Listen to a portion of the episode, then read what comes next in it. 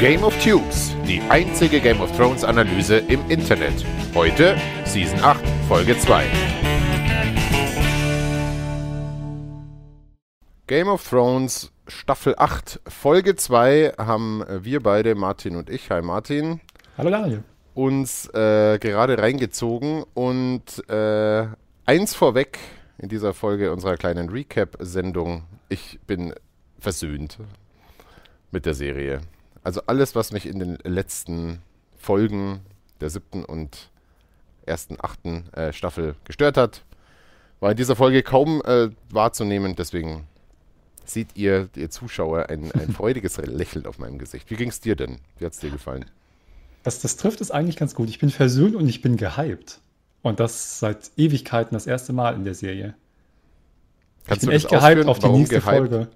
Wegen der Schlacht fand- jetzt? Oder? Ich fand das Ende, ja, wegen der, Schla- einfach wegen das, der Aufbau, das hat, die Folge hat es bei mir geschafft, dass ich am Ende dachte, fuck, je- jetzt geht's los. Und jetzt will ich wissen, jetzt, das will ich sehen.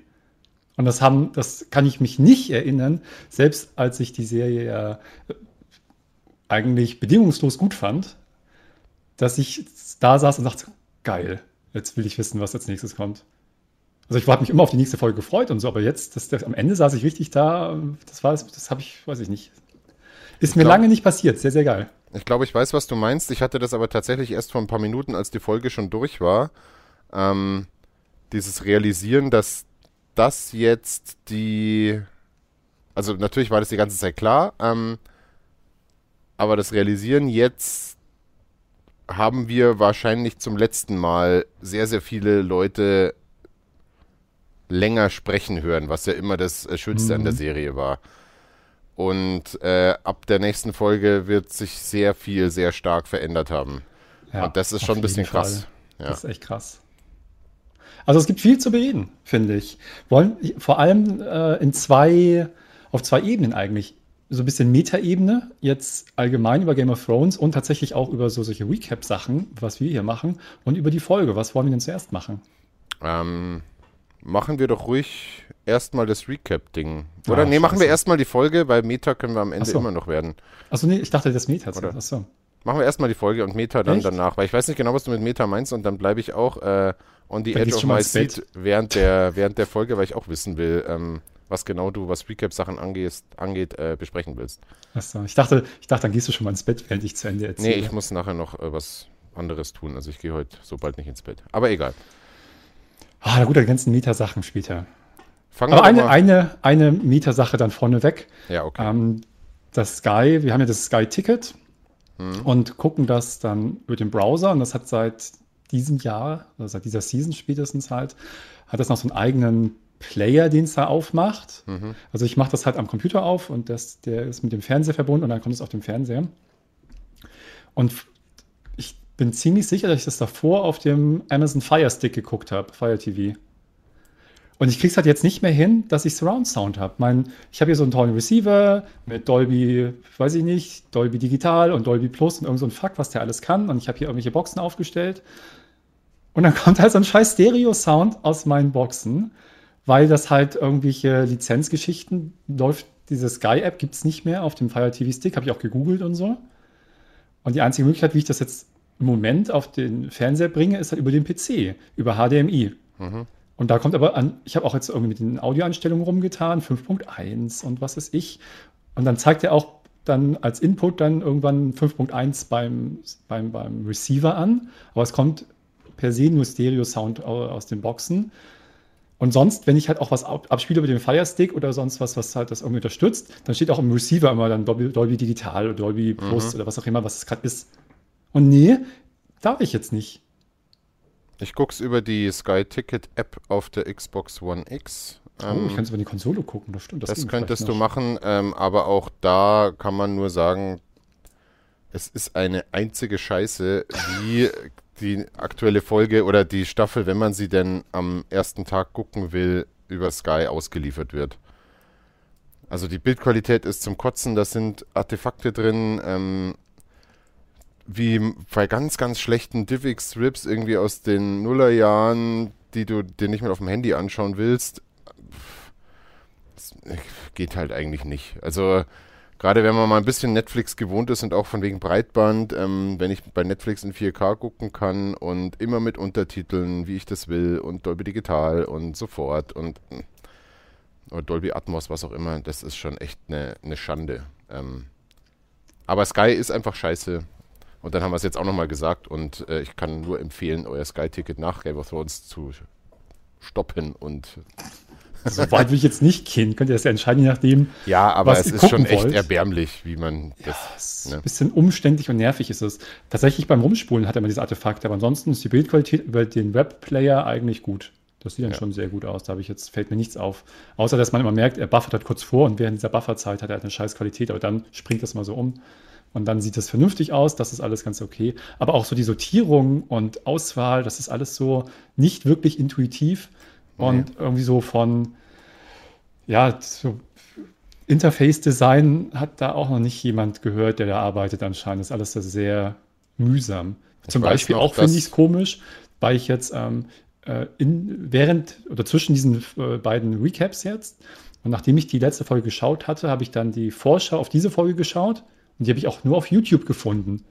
Mhm. Auf Sky nicht und so. Das ist doch, das ist doch euer Zeug, das ist doch euer Content, gebt mir den doch bitte auf eurer Plattform. Nee, ich muss zu YouTube gehen mhm. und das da auf irgendeinem Kanal gucken dann. Mhm. So. Und auch vor allem da in der Suche wieder erstmal 17 irgendwelche Laberköpfe, die über die Folge reden, dass ich überhaupt nicht sehen ja, möchte. Das ist echt, das ist eh das Allerschlimmste an Game of Thrones, ja. dass nach jeder Folge und Mann. egal was es an Content gibt, es gibt immer zwei so weiße Dudes normalerweise, die sich da einen Kopf äh, zerreden und ja, den Kopf offen und glauben, glauben, dass irgendjemand äh, das interessiert, was die zu sagen haben. Aber so ist das eben im Internet. Kann Tut's man halt aber wirklich. verhindern, ja. Da, da, reden wir mal nachher in, in der Mietersache. Es gibt halt wirklich Sachen, äh, man, man, will das schon wissen. Und warum und was ich wissen will und wer das gut macht und wer das schlecht macht, das können wir am Ende besprechen.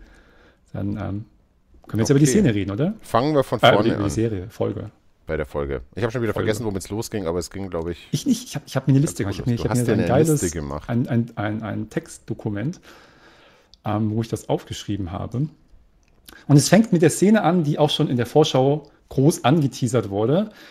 Nämlich Jamie steht im im großen Saal, sag ich mal, ah, Winterfell, stimmt. obwohl der gar mhm. nicht so groß ist. Das ist immer so ein kleines Wohnzimmer, wo die da alle sitzen. Das ist echt nicht äh, besonders ähm, großräumig. Aber naja, da steht er da und wird halt sozusagen, sagen wir mal, angeklagt.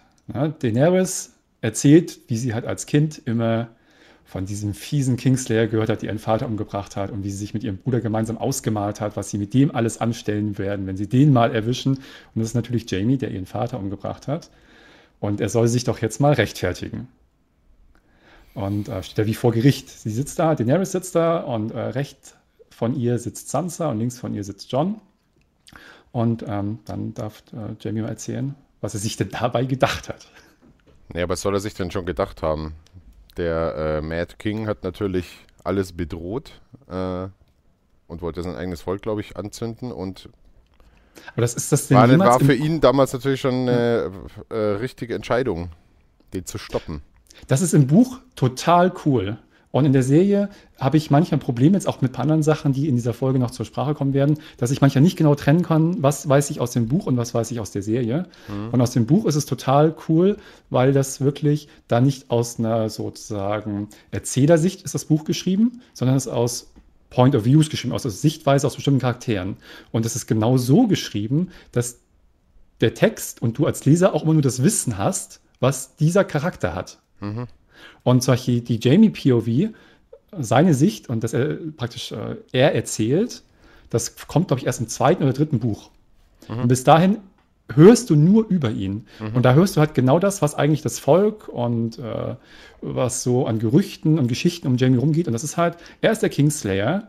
Er hat bei der allerersten Gelegenheit, die sich ihm geboten hat, seinen König hintergangen, um dem Tywin zu helfen, äh, hat ihn halt rücklings abgestochen, sich schön auf den Thron gesetzt, so arrogant, als der Ned Stark in den Thronraum kam und war halt die ganze Zeit eigentlich nur schnippisch. Und also das ist halt der Kingslayer, der keinerlei Ehre hat. Das ist mhm. halt das, was über ihn bekannt ist, sozusagen im Volk und was auch die eigentlich fast alle Charaktere, die man kennenlernt, so über ihn denken.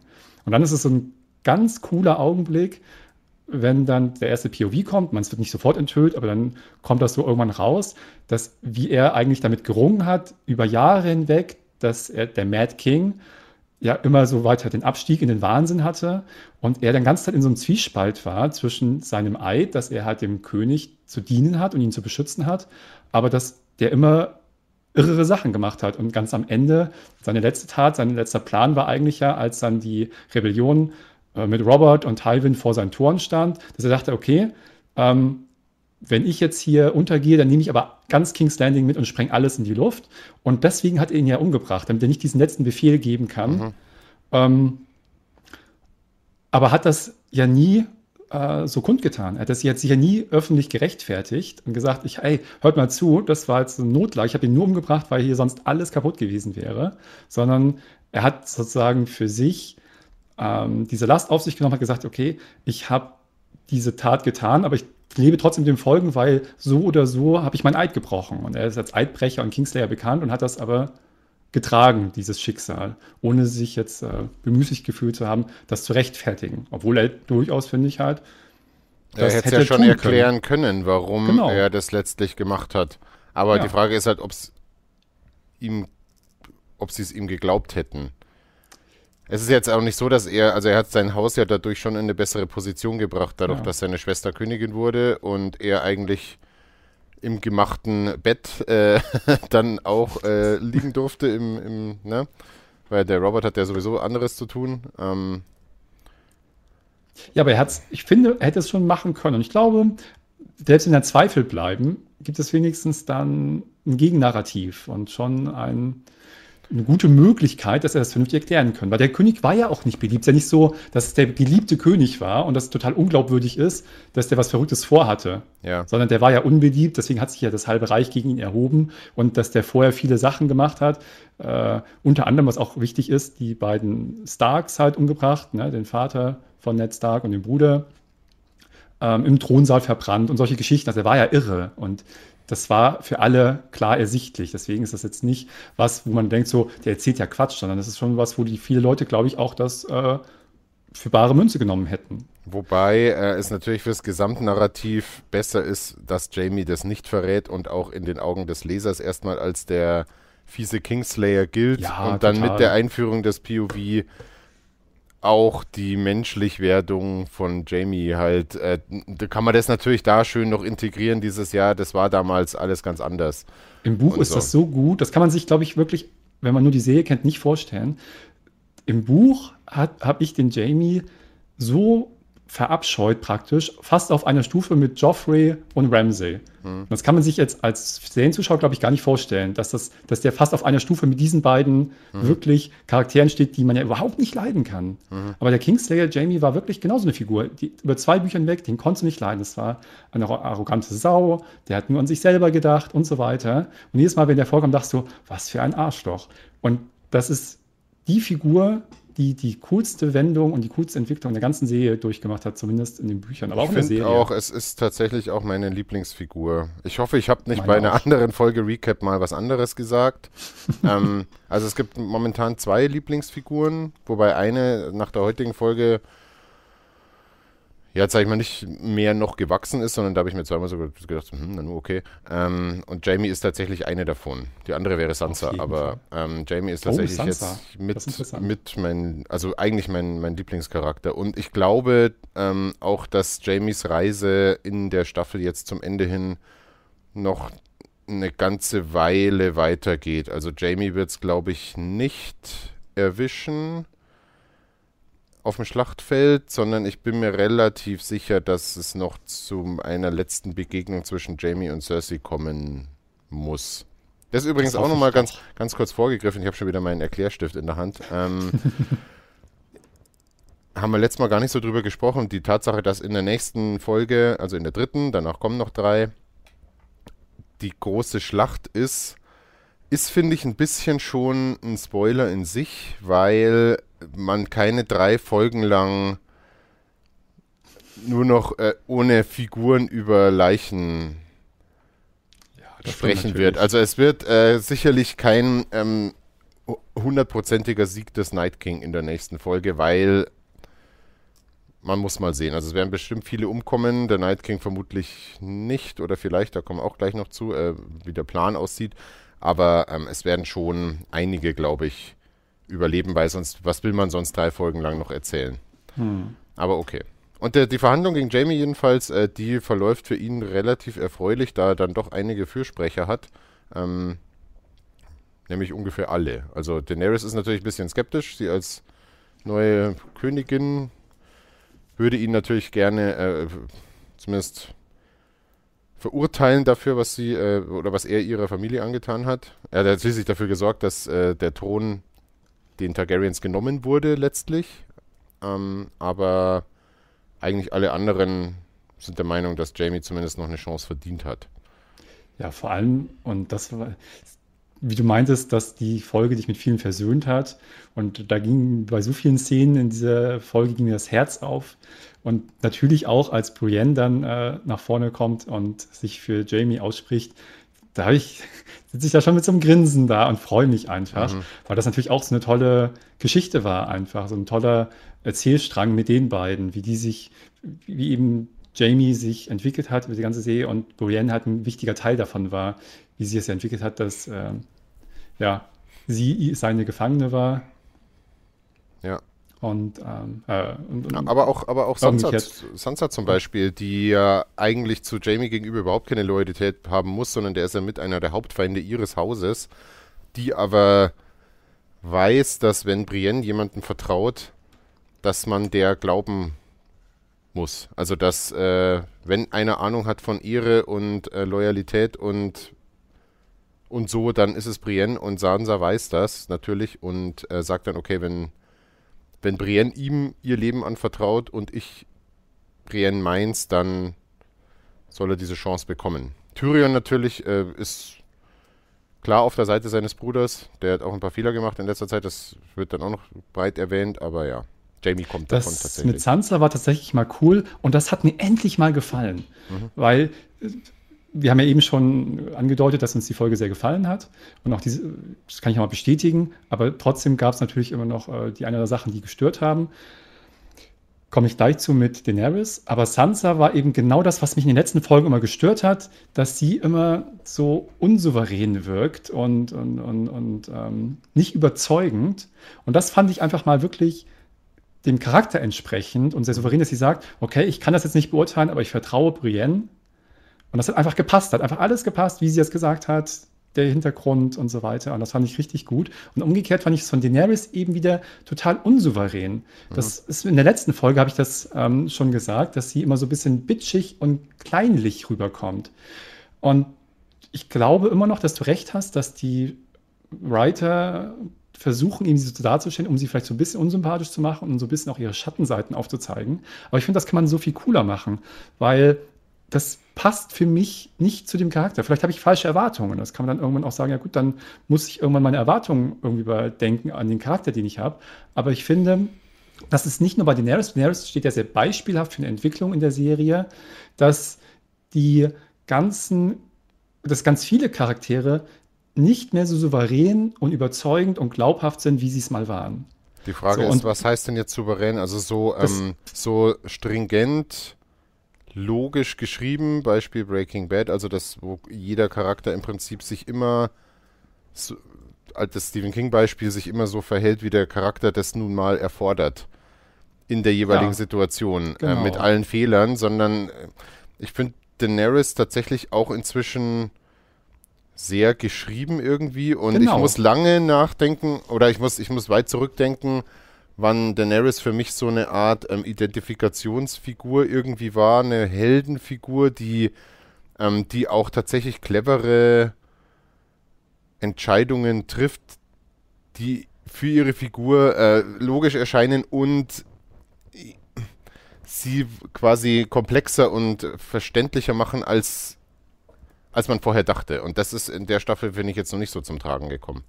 Genau das meine ich, was du sagst. Das ist die Sache. Das heißt ja nicht, dass ein Charakter keinen Fehler macht, ja, dass er nicht Nee, nee, falsche Entscheidungen trifft, weil er eben irgendeine bestimmte Sicht auf die Dinge hat, weil er vielleicht engstirnig ist, weil er sauer ist auf jemanden. Das ist ja alles, wenn es im Charakter angelegt ist und gut erklärt, ist alles nachvollziehbar. Aber zum Beispiel ist sie jetzt in der Position, sie will den eisernen Thron haben.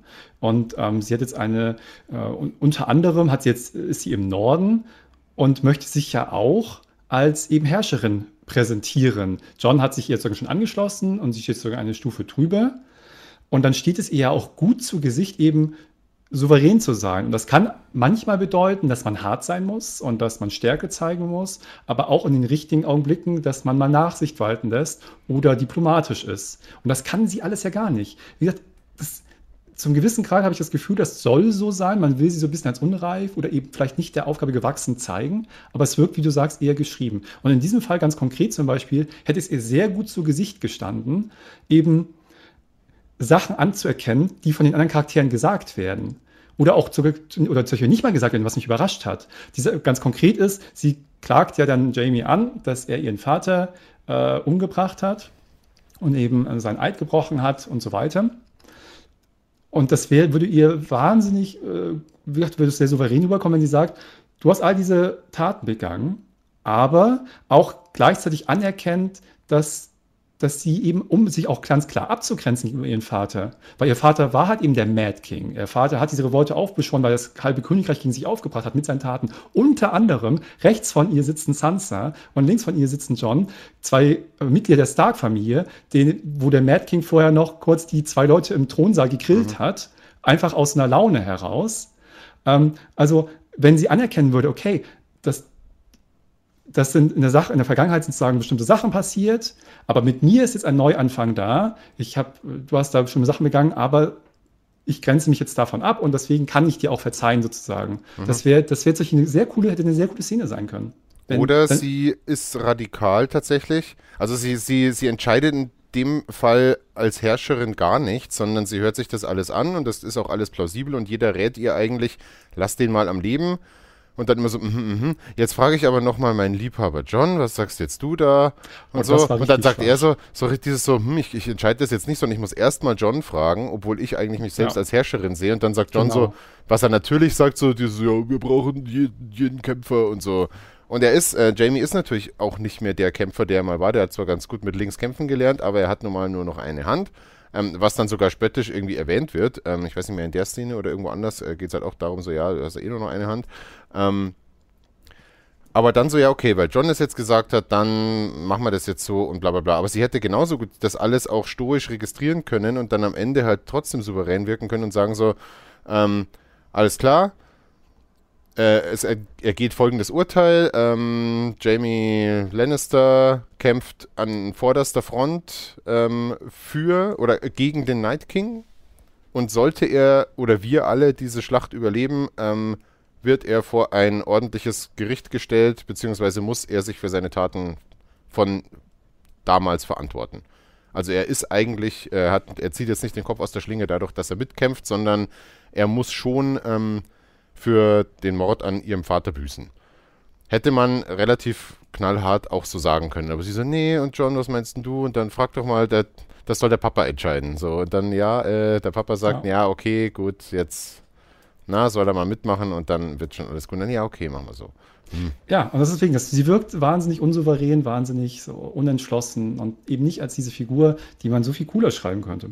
Das ist mir wirklich wieder aufgefallen, einer der wenigen, wie gesagt, Kritikpunkte in der Serie, aber eine der Sachen, die äh, sonst nicht nur bei Daenerys, aber auch bei vielen anderen Figuren in den vergangenen zwei Staffeln vor allem sehr häufig aufgetaucht sind. Und was du mit John angesprochen hast, war tatsächlich auch nochmal so, weil auch dann das fand ich gerade bei Brienne und Sansa sehr cool, die sich halt klar positionieren. Die sagen halt, Brienne spricht sich klar dafür aus und erklärt und äh, begründet das, warum sie halt für äh, Jamie eintritt.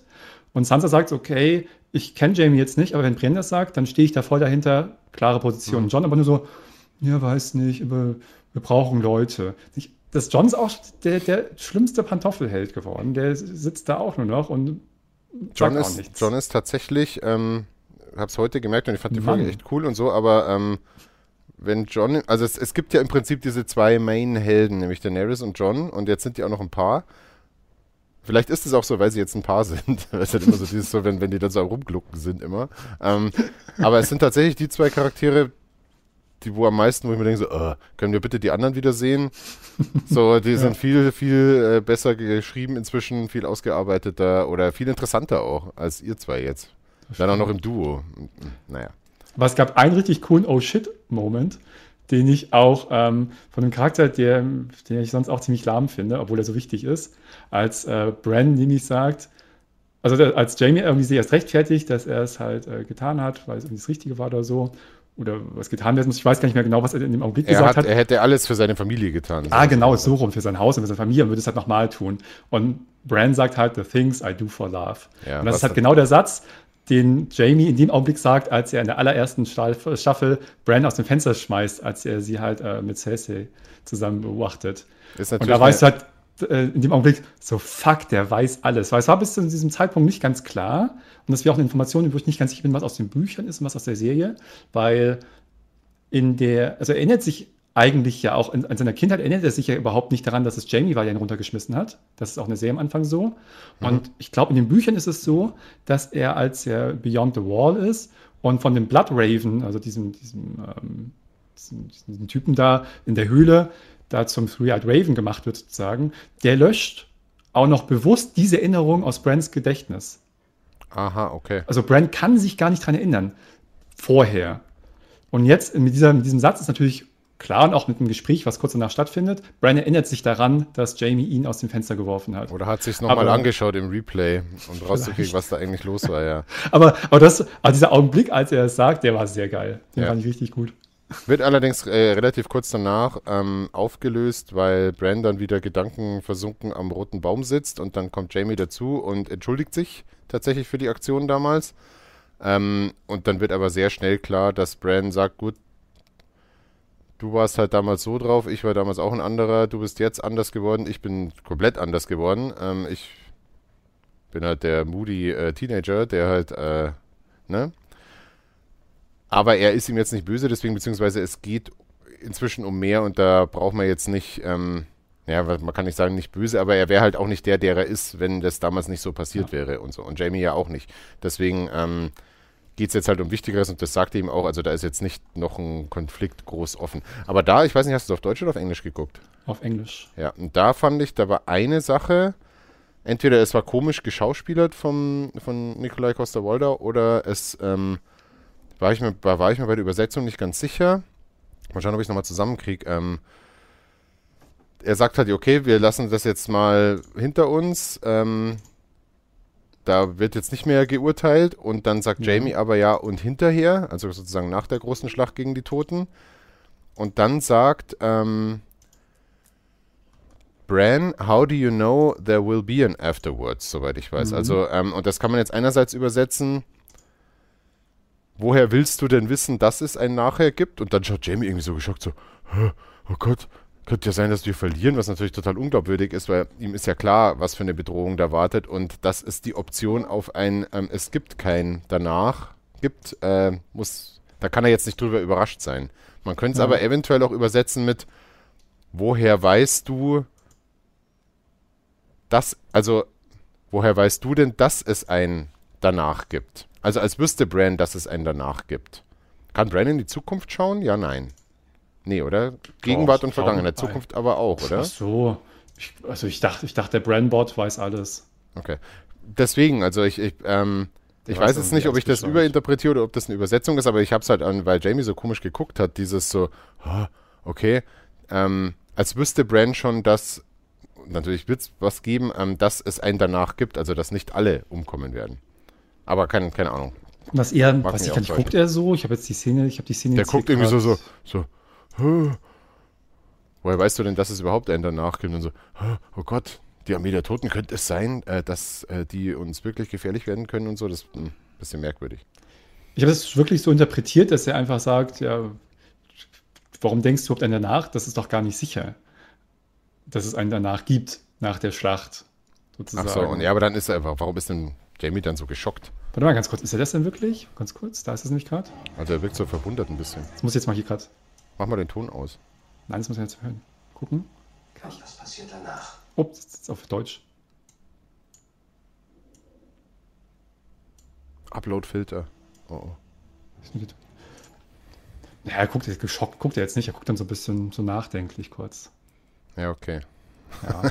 Aber so hätte ich es interpretiert, dass er halt sagt, wo er weiß, sagt jetzt, ich habe ja auch gerade, äh, der Player statt automatisch auf Deutsch, dass er das Brand fragt, woher weißt du überhaupt, dass es einen danach gibt? Oder wieso denkst du, dass es einen danach gibt? So in Ja, dem okay. Sinne hätte ich es interpretiert. Na gut. Ja. Jamie Dann kommen wir zur zweiten Szene. Achso. Die, die, die, dann haben wir auch die Kritikpunkte hinter uns, was ganz schön ist. Die Nee. Schmiedeszene, wo der Gendry äh, da am, am Werkeln ist mit seinen Borek Waffen. heißt der. Hm? Borek. Borek? Borek. Was Egal. heißt der Borek? Ähm, lange Geschichte. Kann ich dir mal was anderes erzählen? Okay, auf jeden Fall schmiedet er fröhlich vor sich hin und Arya beobachtet ihn ein bisschen und dann ähm, geht sie nochmal zu ihm hin und äh, besteht nochmal drauf, dass er doch ihre Waffe bauen soll. Ist noch so ein bisschen, was sich ja schon in der letzten Folge äh, mal so angedeutet hat, so ein äh, Geplänkel zwischen den beiden, wo man ja auch schon vorher manchmal, als sie noch ähm, zusammen bei dieser Räuberbande waren, das Gefühl hat, dass die sich ja ganz gut verstehen und dass er vielleicht sogar mehr sein könnte, äh, nachdem er herausfindet, dass sie äh, ein Mädchen ist. Und das ist Ach, da auch schon daher ein kleines kennen die sich. bisschen Ich dachte mir schon, die haben doch eine Vorgeschichte gehabt. Ich hatte aber komplett vergessen, woher eigentlich. Aber die waren ja zusammen bei dieser Gang. Und Ja. er ist hier so getan, als wäre sie ein Junge. Aber ja, okay. Mhm. Genau, da war sie ja am Anfang noch ähm, äh, verkleidet als Junge. Mhm. Das kam erst später raus. Ähm, und das, das Gedenke ist ein bisschen, das ist auch ganz nett. Und dann besteht sie nochmal drauf, dass er ihre Waffe bauen soll. Und dann, äh, um zu beweisen, dass sie halt, dass es auch nötig ist, dass sie eine Waffe bekommt, macht sie halt dann nochmal diese Messerwerferei, um zu zeigen, wie toll sie jetzt ist. Und das ist halt auch etwas, was mich in dieser Szene gestört hat und auch schon bei vielen davor, dass sie es, wenn du halt sagen, so als, als, als ähm, abgewandelten äh, Spruch ist, wenn du halt sagen musst oder sozusagen beweisen musst, dass du ein Badass bist, dass du halt echt eine, harte Sau bist, dann bist du keine richtige harte Sau. Nee. Weil die coolen Leute müssen das halt nicht zeigen. Nein, du da musst- weiß man das. Dann bist du aber halt auch als Assassine sehr schlecht ausgebildet, wenn du ständig am Rumposen bist, was du für krasse Fähigkeiten hast.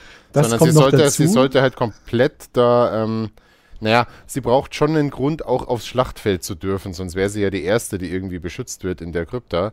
Aber ähm, sie muss da jetzt nicht rumposen mit, schau mal, wie gut ich Messer werfen kann. So, ja, reicht ja, wenn, ne?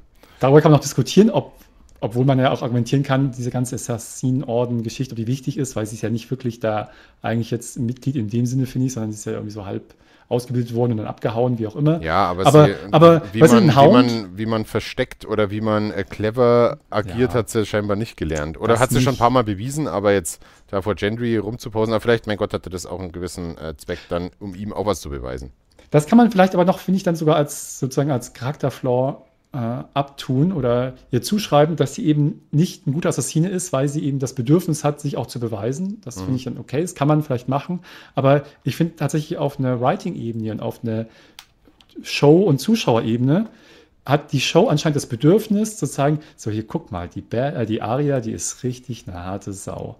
Und, und das haben sie vielleicht bei anderen Charakteren, ein Hound muss das nicht zeigen. Der bringt das rüber, was den sehe ich und dann weiß ich halt Bescheid. Und er macht natürlich auch seine One-Liner und seine bisschen seine Attitüde, aber es wirkt halt nicht so auf den Präsentierteller dir so ins Gesicht geschoben, wie es bei Arya ist. Und man hätte das bei Arya viel cooler machen können. Sie muss nicht immer das so auf diese Art und Weise, wie es in dieser Szene eben nochmal gemacht wurde, mir das halt so reinwirken, weil dann erzeugt das halt immer so ein bisschen den gegenteiligen Effekt.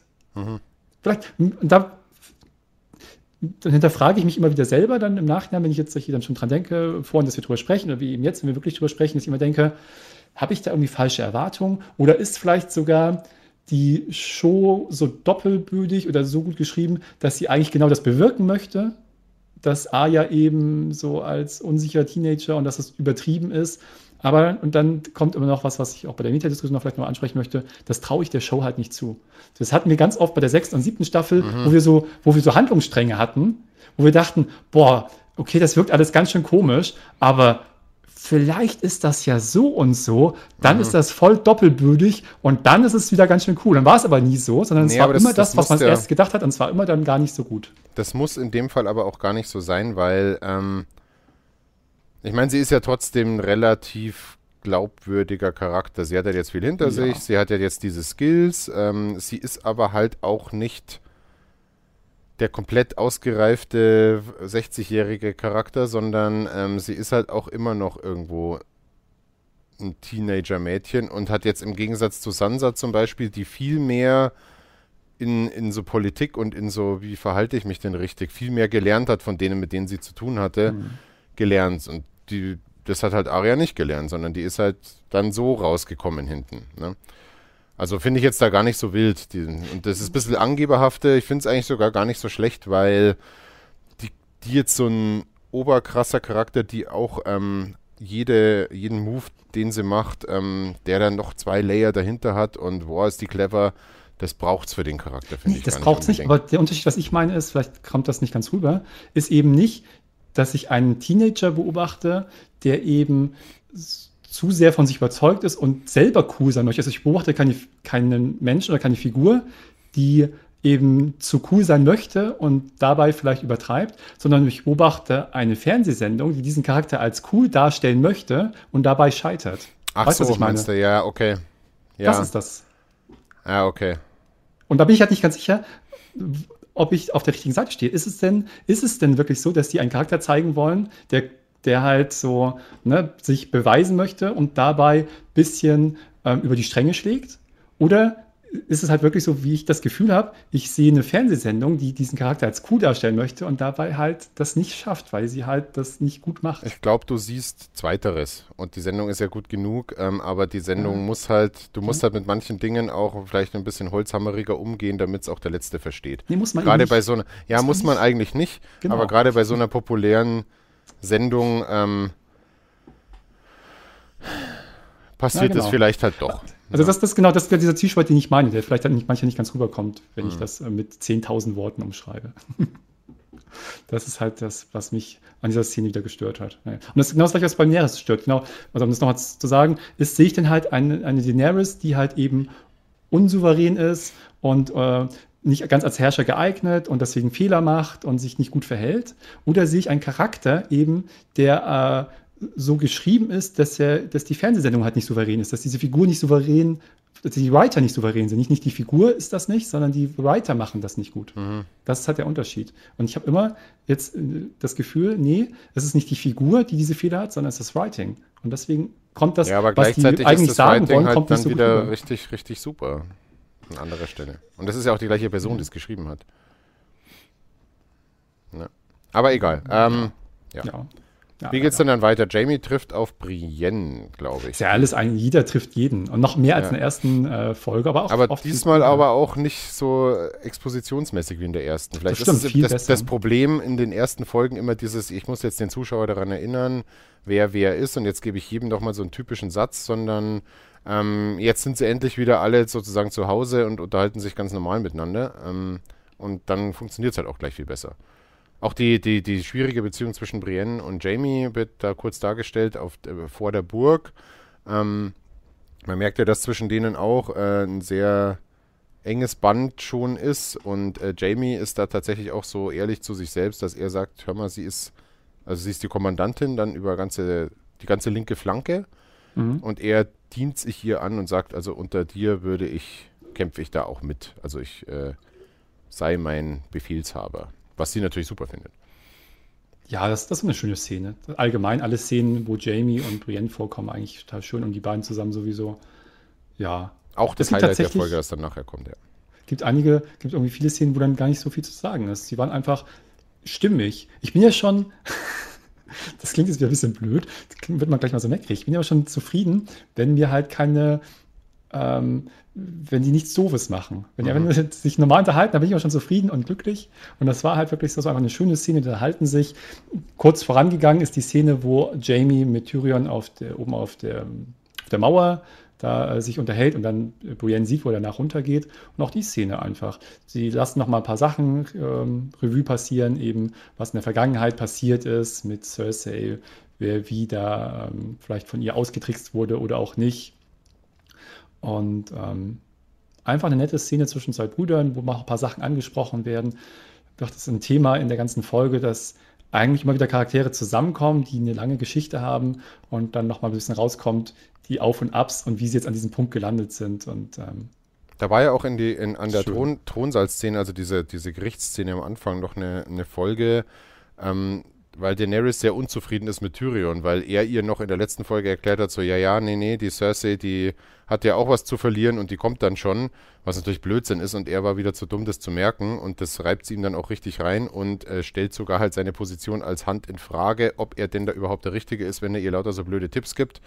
Und er bekommt dann aber tatsächlich Rückendeckung von Ser Jorah, der dann wieder mal, äh, ja, wieder mal der, der strahlende, oberloyale, ähm, sich selbst zurücknehmende ist und sagt, ähm, Tyrion ist schon die richtige Hand und er wäre, also ähm, er ist jetzt nicht böse auf Daenerys, dass sie nicht ihn wieder zur Hand gemacht hat und er sagt, der, der ist schon richtig so. Wir machen alle Fehler und jeder hat daraus gelernt und Tyrion sowieso. Und dann deutet er aber noch irgendwas an und da weiß ich nicht genau, was er gemeint hat. Also Entschuldigung, wenn ich die Szene jetzt vorgreife, aber weiß nee, mir gerade noch... das wäre eh die nächste gewesen. Okay, weiß mir, was mir gerade eingefallen ist, aber ähm, Ser Jorah sagt dann zu Daenerys auch noch was von wegen so, ähm, es gibt da noch, ich habe es leider vergessen, irgendwas sagt er zu ihr am Ende von der Szene noch. Okay, er deutet irgendeine Idee an, die er hat. Die dann, und dann kommt aber der Schnitt, also dann weiß man nicht genau, was er meint. Ist das nicht sogar einfach die Idee? Das habe ich so aufgefasst. Und das fand ich auch richtig cool. Also erstmal fand ich es schön, und das, dass unser Sir Friendzone halt erst nochmal ähm, sich für Tyrion ausspricht. Und es hat auch gepasst, weil das ist tatsächlich was, was ich dann. Da war ich auf der Seite, dass ich halt das Gefühl hatte, das ist ein Fehler von Daenerys und mal nicht ein Fehler von den Writern, die Daenerys schlecht schreiben, sozusagen, sondern dass Daenerys vor den anderen Leuten, jetzt nicht im ganz gro in der großen Öffentlichkeit, aber im kleinen Kreis schon, Tyrion in Frage stellt was doch vor so einer Entscheidungsschlacht auch wieder scheiße ist. So. Ja, ja. Klar ist es, aber jetzt dann da nochmal Zweifel sehen und nochmal irgendwie da den, den bloßstellen, das bringt doch jetzt auch nichts. Das kannst entweder, entweder bist du souverän und sagst so, hey, du machst nur Scheiße, her mit dem Sticker, den kriegt jetzt jemand anders. Oder du lässt es erstmal jetzt bleiben und sagst so, das klären wir später. Aber nee, egal. Das war das Erste, wo ich dachte, oh, der, Danny, lass das doch mal. Aber das war was, wo ich wirklich eher dachte, das hat ihr Charakter, das hat auch gepasst. Und dann kommt die Szene, wo eben Jorah ihr da sagt, nee, er findet äh, Tyrion schon die richtige Wahl. Und hat das auch schön gemacht und ich, ich sehe den eh eigentlich ganz gerne. Das ist eine mhm. schöne Figur und äh, hat auch in, de, in, der Szene hat das schön äh, gepasst. Und dann habe ich eigentlich das Gefühl, was er anspricht am Ende der Szene, ist, gen ist genau dann der Übergang zur nächsten Szene, dass er eigentlich auf sie einwirkt, doch mal mit Sansa sich auf guten Fuß zu stellen, weil er beobachtet, dass es da diese Spannung gibt. Ah, okay, ja. Mhm. Und dass das doch zu nichts führt und dass sie doch jetzt das mal äh, ins Reine bringen soll. Das war mein Gefühl und das hat auch sich, also ich eigentlich sofort, der, als er es anspricht, gedacht und wurde sozusagen in der Erwartung bestätigt, als die Szene dann sofort zu Sansa wechselt als nächstes mit dem Schnitt. Und auch das fand ich gut, weil ich mal endlich das Gefühl hatte, redet endlich mal jemand hier was Sinnvolles. Weißt du, immer diese unnötigen Streitereien, immer dieser Quatsch, immer dieses das. Und dann, und dann kommt Jorah und sagt so, hör mal zu, klär das doch mal bitte. Das ist wichtig. Und das können wir uns jetzt nicht leisten, dass wir da noch irgendwie so äh, Unstimmigkeiten haben. Und fand ich super. Und dann auch wieder dachte ich so, ja, da hört sie auf den Jorah, wie gut, dann geht sie der Sansa und dann fängt aber erstmal das Bitchige wieder an. Aber da dachte ich, ja gut, das passt dann wieder, dann war sie dann so ein bisschen erstmal rumeiern. Aber dann spricht sie tatsächlich auch an und sagt dann so, hey, ähm, irgendwie ist das hier nicht so gut zwischen uns, was ist da eigentlich los? Ja, und dann sprechen die das auch tatsächlich durch und sind sich auch eigentlich einig. Ähm, dass alles schon erstmal okay ist, wie es ist, bis Sansa dann am Ende äh, sagt, ja gut, aber setzt du dich ruhig in King's Landing auf den Iron Throne, aber der Norden hat sich schon im Prinzip für unabhängig erklärt und das wird sich auch nicht mehr ändern. Wir bänden unser Nie nicht mehr vor dem König in King's Landing, sondern wir haben, wenn dann, unseren eigenen. Und wie machen wir das denn dann danach wieder. Also es kommt wieder die mhm. Frage mhm. auf, was passiert danach. Aber auch das ist, ähm, und, und dann zieht halt Daenerys so ihre Hand weg und auch das ist wieder so eine Geschichte. Ich meine, ähm, erstens ist genau die Entscheidung in dem Moment nicht so wichtig. Da muss man jetzt auch nicht ähm, dann wieder Unfrieden stiften und alles in Frage stellen, sondern jetzt geht es halt erstmal um diese Entscheidungsschlacht.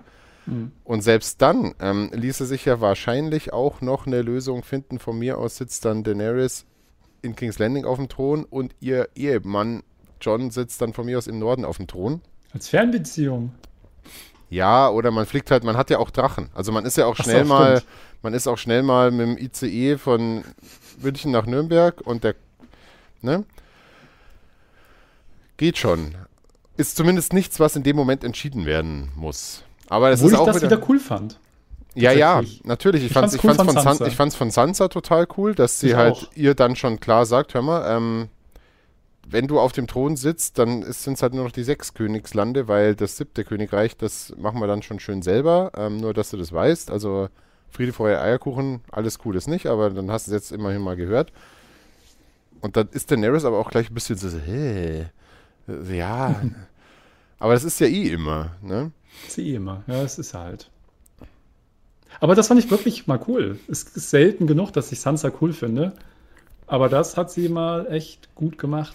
Und auch eine Sache, die mich in der ersten Folge gestört hat, als sie zu Tyrion irgendwie so komisch war, wo ich mal dachte, so, ja, du musst ihn jetzt nicht mögen, aber du solltest zumindest anerkennen, dass er einer der wenigen war, die dich immer vernünftig behandelt haben. Gerade zu einem Zeitpunkt, als er es nicht hätte unbedingt müssen und ganz im Gegenteil eigentlich das ganze Umfeld von ihm erwartet hat, sein Vater und seine Schwester und die ganze Öffentlichkeit, dass er sie, wenn schon nicht arschig, aber halt einfach so behandelt, so als sein Eigentum halt, weil er sie zwangsverheiratet bekommen hat. Und dann mhm. ist ja solche Sachen wie, es wurde ja von ihm eindeutig erwartet, hat auch der Vater mehrfach gesagt und auch in der Öffentlichkeit, dass er diese Ehe vollziehen muss, was ja einfach in dem Kontext heißt, dass er mit ihr Sex hat, weil mhm. eventuell erstmal dann ein Kind folgert und weil es einfach auch oft ähm, wie es ja jetzt, äh, unser Mittelalter angelegt ist, oft eine Ehe erst als vollzogen gilt und dann nicht mehr sozusagen annulliert werden kann oder ungültig erklärt werden kann, wenn der Sex stattgefunden hat, dass das halt ein wichtiger Bestandteil ist, um eine Ehe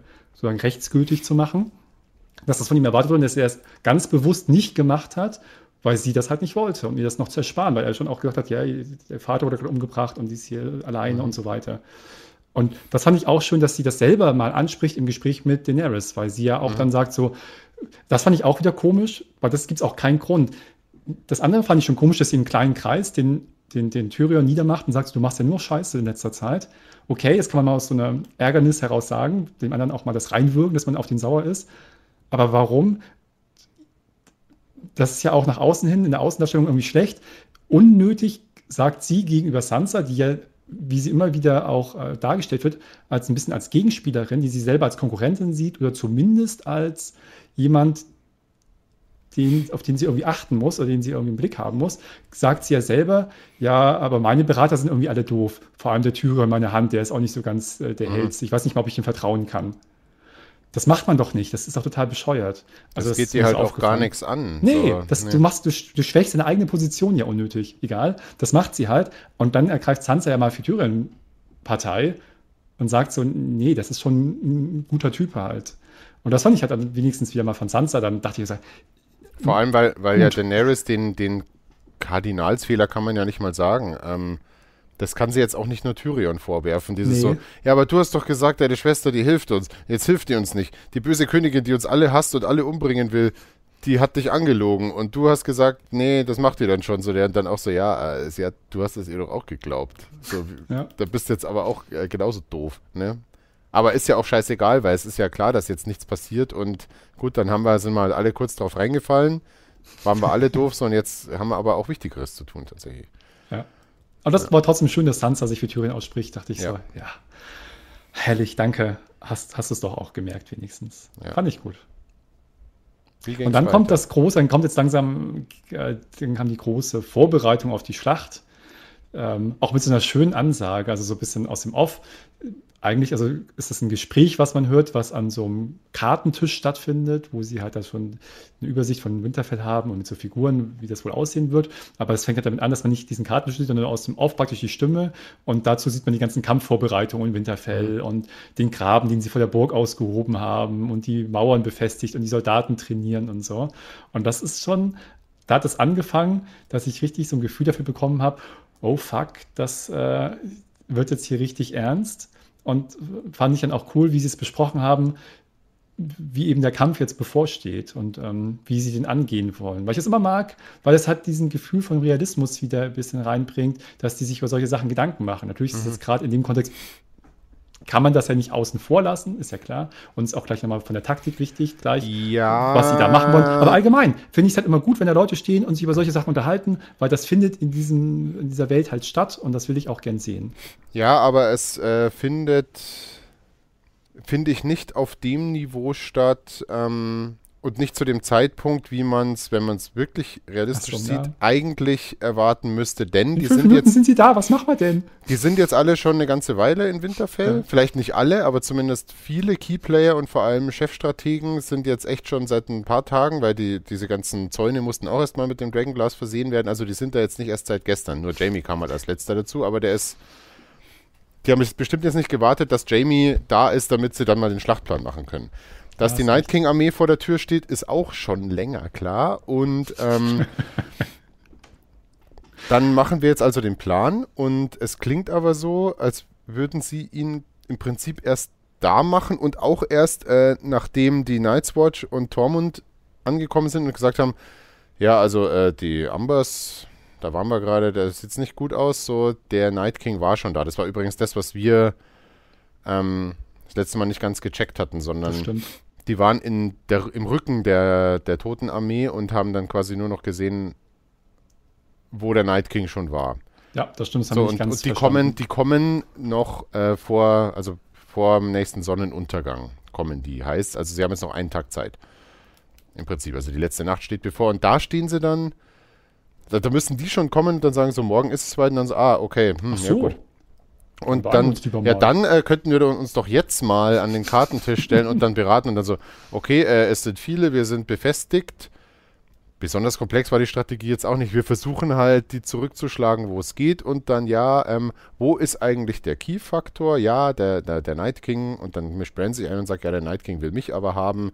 Und dann natürlich, wie es immer ist, und dann so, nein, wir können dich nicht als Köder verwenden das wäre ja eine Option, die uns vielleicht was bringt. So, nein, äh, du bist natürlich beschützt in der Krypta und so. Und dann er so, nee, meine ich, ich werde natürlich als Köder verwendet und dann so, ja, und ich stehe dir zur Seite und ich stehe natürlich auch zur Seite.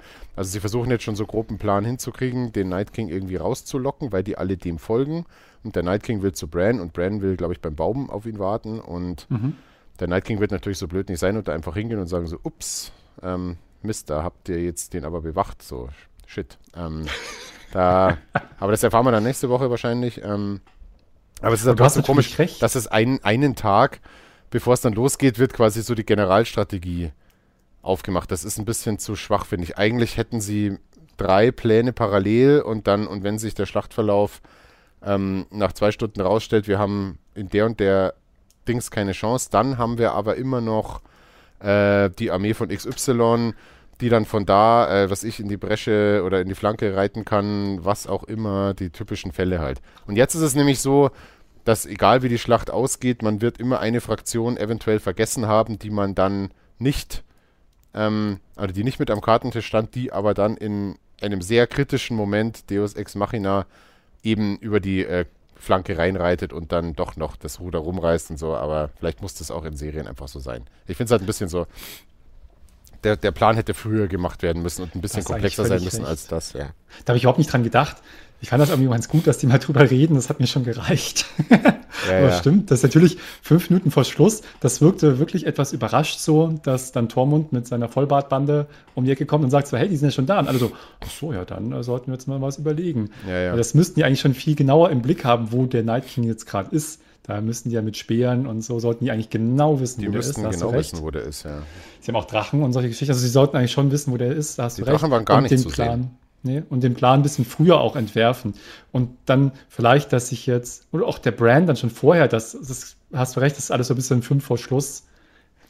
Ja, naja. Ja. Und es ist aber natürlich auch, äh, auch wieder im, im ähm, Narrativverständnis, ist es natürlich eine super Sache, dass halt der Night King scheinbar hinter Bran her ist, dass man quasi wohl der ganzen Armee, wenn man es richtig macht, den Kopf abschlagen kann und dann Mhm. alles in sich zusammenfällt, wenn man den Endgegner dann entsprechend angeht oder in eine Falle lockt und sowas. Also es ist natürlich recht clever, weil wenn die jetzt nicht dem Night King folgen würden, sondern wenn die alle als Hive Mind für sich arbeiten würden, dann wäre es ja umso schwieriger, aber so ist es halt eine Chance.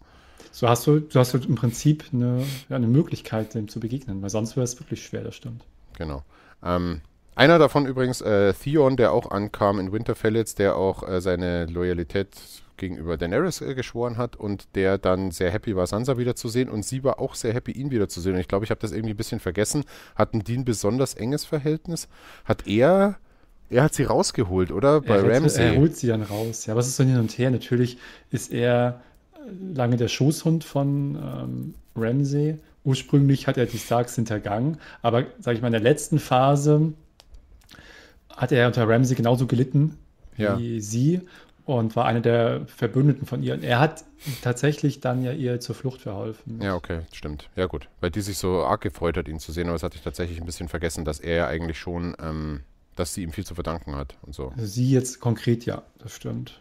Aber trotzdem ist es natürlich, hat er ja, keinen leichten Stand eigentlich, ne, in Winterfell, weil Nee. er ist schon für viel Unheil, was da passiert Das wurde aber nicht groß ist. thematisiert. Nee, das hat mich gewundert, deswegen. Keiner hat irgendwie geguckt, so jetzt der nicht auch noch. Ähm, wo kommt der weil jetzt die her? müssten ihn eigentlich ja alle hassen. Ja, ja. Er ist ja, er hat ja Winterfell erobert und äh, da zig Leute umgebracht und äh, damals vermeintlich ja auch die beiden Kinder Mhm. und, und, und vieles mehr. Ne? Also da hätte ich auch mehr Gegenwind erwartet. Man kann auch, also wäre vielleicht zu viel gewesen, wenn man das irgendwie auch noch, man kann ja nicht irgendwie jede Sache beleuchten, deswegen finde ich das sogar okay. Was mich in dem Kontext ein bisschen gewundert hat, nicht, dass mir die, die, die Folge jetzt kurz vorkam, aber es hieß ja immer, ja, jetzt haben wir nur sechs Folgen, aber die werden richtig lang. Dann sind die immer 52 Minuten oder so. Und so, Ja, okay, die war jetzt schon, hatte glaube ich 58 und die erste 54. Die nächste dann die große Schlacht 82 und ich hoffe ehrlich gesagt, dass es nicht nur Schlacht ist. Sie haben zwar jetzt schon Ja, rumgetönt, so die größte, Stunden die Schlacht größte sein. Schlacht der Fernsehgeschichte, bla, okay, aber ähm, da ehrlich gesagt äh, wird mir da wahrscheinlich eine Stunde reichen und die, die äh, 20 Minuten obendrauf, die dann doch bitte eher in Dialog oder in, in sowas alles. Ja. Ist Es einfach gibt ja auch Leute, die. Gerade bei der Qualität von Sky äh, Ticket, da bin ich gespannt, wie gut die Schlacht dann rüberkommt, wenn das alles so verbröselt ist. Aber kriegst schauen genauso viel mit wie beim Transformers-Film. Ja. Dann fliegen irgendwo so Arme und Sachen und Köpfe durchs Bild und Kameraschwenks. Aber es gibt Leute, die auch äh, an die Zeit nach der Schlacht denken. Und das fand ich sehr schön. Äh, eine, eine Szene mit Grey Worm und Melisande, das, die eben sich Gedanken machen, was danach wohl ist. Die nicht ganz so zufrieden sind. Melisande hatte dieses kleine Erlebnis mit den zwei Kindern, die sie irgendwie nett Hallo sagt und die dann irgendwie so entweder noch nicht verängstigt, aber halt einfach so abweisend äh, sich verhalten und einfach weggehen. Wo ihr nochmal klar gemacht wird, sie ist halt eine Fremde in diesem Land. Und sie fühlen sich auch so nicht ganz wohl, die kommen ja da aus dem Osten, wo es warm ist und den Strand hat ne, und so. Und dann diese Eiseskälte von Winterfell fühlen sie sich wohl. Und Worm sagt schon, er ist natürlich seiner Königin treu ergeben, aber wenn irgendwann mal seine Dienste nicht mehr gebraucht werden, weil eben der Krieg gewonnen ist, dann würde er schon gern halt ein anderes Leben woanders führen mit ihr zusammen. Und das um, war einfach sie eine zu, nette um sie Szene. zu beschützen, ja. War auch Ja, gar das war nicht, doch- äh, war auch war Gott sei schön. Dank gar nicht so kitschig, wie man es gerade Nee, bei den beiden ähm, erwarten würde, weil die sind auch mit das schönste Pärchen. Total. Ähm, Fand es allerdings auch ein bisschen, weil sie so, ah, so kalt hier und das ist einfach nichts für mich. Und ähm, Jetzt zieh auch mal was an. Ja, nee, die hat ja auch was an, aber Naja, äh, nicht. Aber in King's Landing ist es ja durchaus angenehmer. Also selbst wenn, wenn Danny auf dem Thron sitzt, ähm, wird vielleicht noch eine Übersetzerin gebraucht, aber die muss jetzt ja nicht Vollzeit äh, im Heereslager im gefrorenen Norden dann da übersetzen oder rumstehen, sondern wahrscheinlich im Palast von King's Landing lässt sich dann durchaus, und Strände gibt es da auch, also das stimmt. naja, die könnte wahrscheinlich mit Ja. dem Leben auch, aber nee, sie will halt wieder zurück und der Grey Worm, aber ja. Und Schauen beispielhaft war es wie eben einfach. Das wird super Sache, traurig, weil die werden das nicht überleben. Also äh, beide nicht oder zumindest. Grey Worm, wenn tendenziell eher nicht. Ja, aber es wäre, glaube ich, krasser, wenn sie stirbt und er nicht. Sch- ist ja schade, weil die stehen ein bisschen dafür, dass da halt noch was. Das finde ich immer wieder schön, wenn, Einfache äh, Be Beamte. So. ja, wenn einfach abseits von diesem großen Konflikt, dass eben was ich letztes Mal schon gesagt habe, was so beispielhaft dafür war, als Sam die Nachricht von seinen Eltern, äh, äh, von seinem Vater und von seinem Bruder erhält, dass das einfach eben noch was anderes stattfindet. Klar, dieses Große kannst du nicht ignorieren, und das ist der zentrale Punkt, aber es findet eben noch so viel drumherum statt und dass das wenigstens ab und zu angesprochen wird, hm. gibt halt auch der Serie mehr Glaubwürdigkeit und einfach mehr, mehr Fülle. Und äh, das ist genau beispielhaft dafür und deswegen finde ich es immer wieder schön, wenn das stattfindet. Hm. Dann eine, eine, ganz coole Sache, äh, ein ganz cooles Treffen, sehr, sehr cool, dann äh, mit Hound und Aya oben auf der mhm auf der Mauer halt. Hound sitzt da und Arya setzt sich dann dazu. Und das gab es ja, das Treffen schon mal äh, kurz äh, in der ersten Folge auch, als sich da in der Schmiede kurz sehen. Mhm. Da gibt es auch gar nicht so viel zu sagen. Bin ich voll zufrieden mit, weil das auch natürlich ja, ein tolles aber, Paar ist, ähm, die beiden. Stimmt, ähm, sind auch ein cooles Duo. Ich finde aber, der Hound könnte ruhig mal wieder ein bisschen mehr in Erscheinung treten. Er ist gerade jetzt halt nicht die wichtigste Figur. Er wird halt dann wahrscheinlich als Kämpfer wieder gebraucht. Er hat jetzt aber auch gerade mal, abgesehen von dem Beef mit seinem Bruder, gar nicht mehr so viel vor sich an Geschichte. Ist übrigens auch einer, der es, glaube ich, nicht bis zum Ende schaffen wird. Ähm, sein Bruder aber auch nicht. Aber bisschen mehr als der Grumpy-Typ, der dann jeden, dem er irgendwie begegnet äh, ist mal oder jeden, äh, mit dem er mal gemeinsame Zeit verbracht hat, ähm, dann auch so ein bisschen anraunst. Äh, könnte schon noch drin sein, weil er eigentlich ein super interessanter Charakter ist. Mal gucken, was sie ich mit find, dem das reicht machen. mir immer schon, weil ich halt weiß, dass es in ihm drin steckt. Das muss man mir halt nicht zeigen, weil gerade andere Sachen halt im Fokus stehen. Ja, das Deswegen kann, ich das, kann ich mhm. das in dem Augenblick hinnehmen, dass sie mir einfach kurz zeigen, ich weiß, der ist da und ich weiß, wie er ist und das reicht mir dann halt. ja, Stelle. aber er ist halt auch, kein Mensch ist immer gleich zum Beispiel. Und er könnte mhm. halt auch in angesichts, ist nicht unbedingt der Bedrohung, aber er könnte halt auch mal von mir aus irgendwie versonnen. Also es ist jetzt auch nicht unbedingt eine Kritik, so hätte jetzt erstmal so gemacht, wäre es besser gewesen, aber jetzt nur als Beispiel, ähm, was, wenn er jetzt da oben ist und einfach keinen Bock hat, jetzt gerade mal fünf Minuten auf dieses ewige Gefrotzel, sondern halt einfach auch mal sagt so, boah, ey, ich, ich habe echt überhaupt keinen Bock mehr. Und dann so hoffentlich, jetzt bitte. Und dann, wenn es danach vorbei ist, ist mir auch scheißegal. Irgendwas so. Mhm. Und dann kommt der Barrick Darian noch und dann, ja, und äh, 19 Mal haben wir dich zurückgeholt und jetzt würde ich dich am liebsten wieder von der Mauer schmeißen oder halt immer das Gleiche. Immer die gleiche Schallplatte so. Ein cooler Charakter, aber es ist halt so, er ist halt schon. Ne. Ich würde mir noch, noch zumindest eine coole Szene mit dem mehr wünschen, aber mhm. nach, kommt der bestimmt noch. Wir haben ja noch Könnte man auf jeden Fall machen, da hast du sicherlich ja. recht. Ich bin immer schon zufrieden, wenn die Leute halt sich nicht offensiv dumm verhalten. Dann bin ich immer schon glücklich. Aber ja. man kann, hast natürlich, es könnte auch ein Ticken geiler noch sein. Das war ja, was vorher in der Serie immer der Hammer war. Das hatte ich in einem Gespräch, was ich mit Daenerys und Sansa, das war irgendwie auch ein vernünftiges Gespräch. Davor halt, wo sie sich da ausgesprochen haben, so ein bisschen und, und viele andere Sachen oder auch mit Daenerys und, und Jorah. Da war ich immer schon zufrieden. Das waren mal sinnvolle Gespräche, wo keiner irgendwie Quatsch geredet hat. Das hat mhm. immer schon gepasst.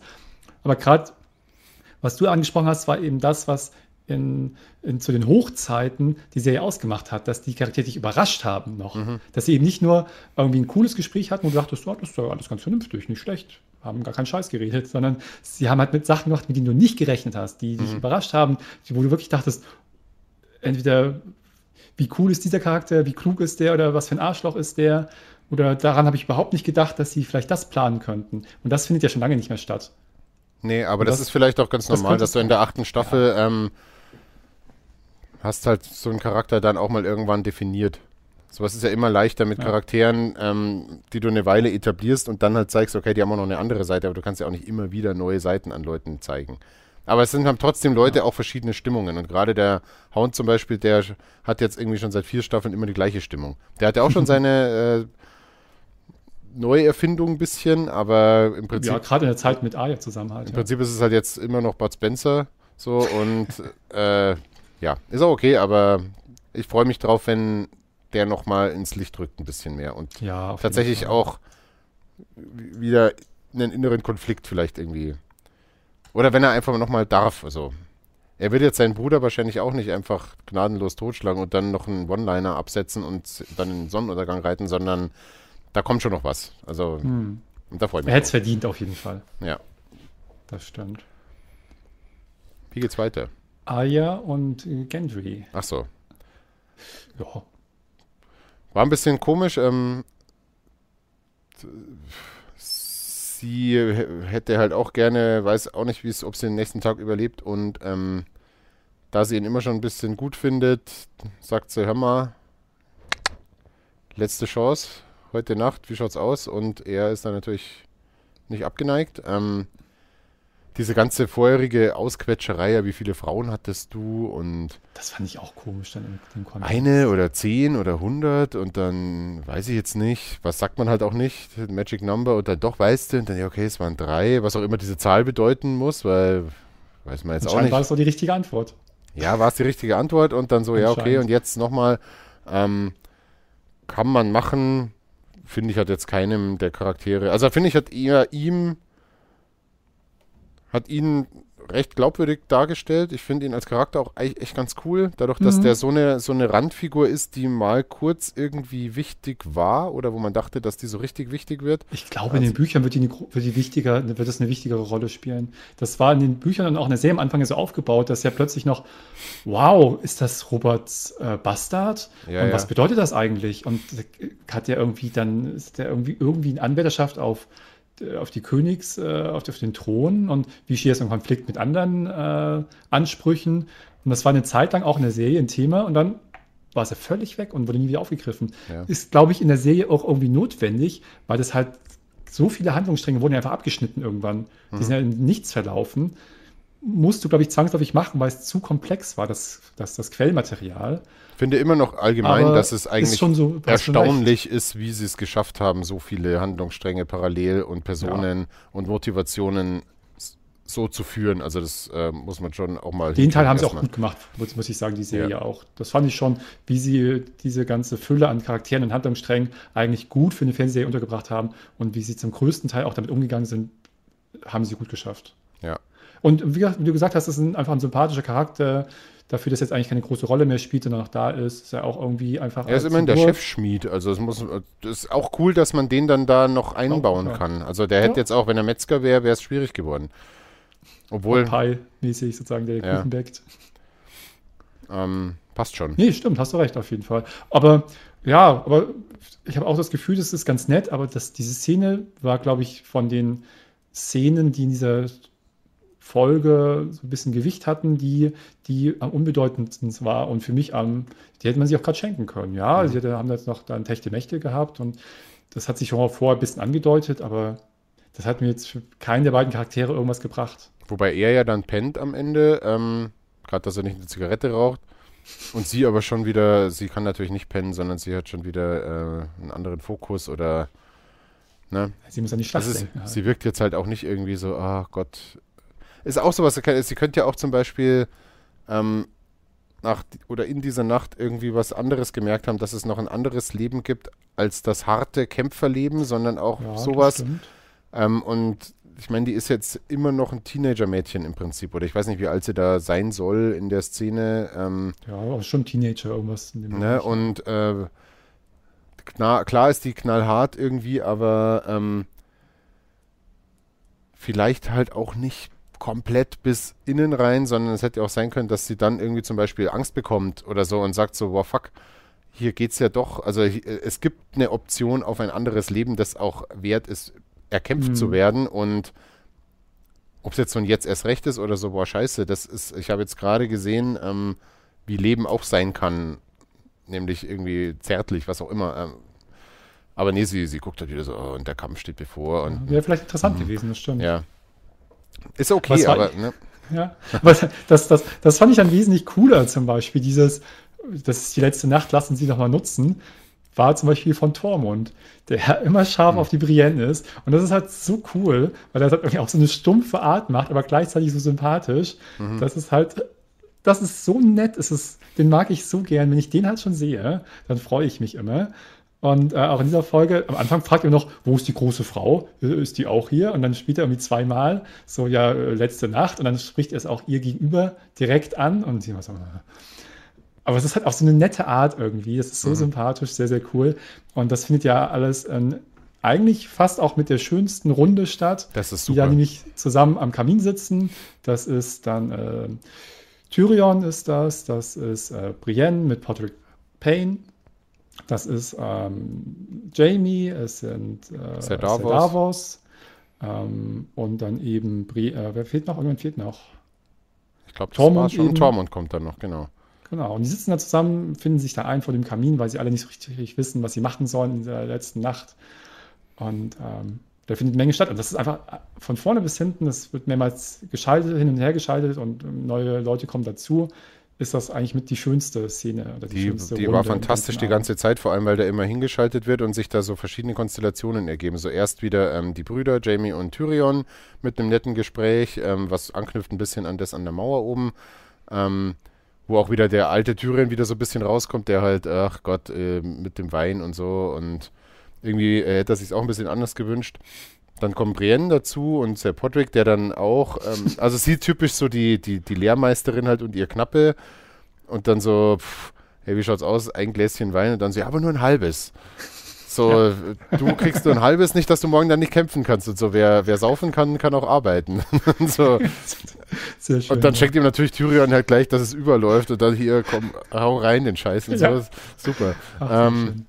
Und das wird aber dann so subtil, so cool, ähm, weil dann Sir Davos auch wieder ein bisschen erzählt und es ist halt echt eine nette Runde. Und auch Jamie ist da gut aufgehoben irgendwie und keiner ist böse. Dann kommt Tormund noch und das war ganz merkwürdig, diese Geschichte, wie er, ja, du bist ja der Kingslayer, weil ich werde halt Giants Bane genannt. Ich weiß nicht, wie das im Deutschen heißt. Riesen. Weiß ich auch nicht.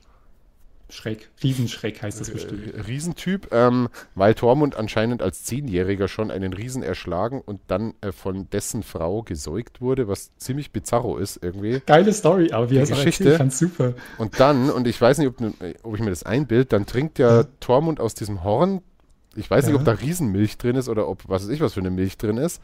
Und ihm läuft halt diese Milch, so der Sabberot, und alle schauen so, so ein bisschen so, oh Gott, also mit der Story kriegst du die Brienne jetzt vielleicht nicht unbedingt in die Kiste.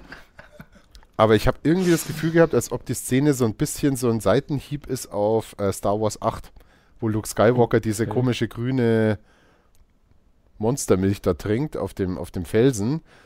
Weil das auch wieder, wie er sich so die Milch reinzieht und dann sabbert er so und mit dem Bart und alle gucken ihn so an, so, okay, was Hätte ich jetzt nicht mit dir los und so. Ich finde, das hat irgendwie, weiß auch nicht, oder mich hat es halt sehr stark daran erinnert, weil du als Kinozuschauer da auch so drin gesessen bist und so, alles klar, was macht er hier? Mhm. Sehr gut.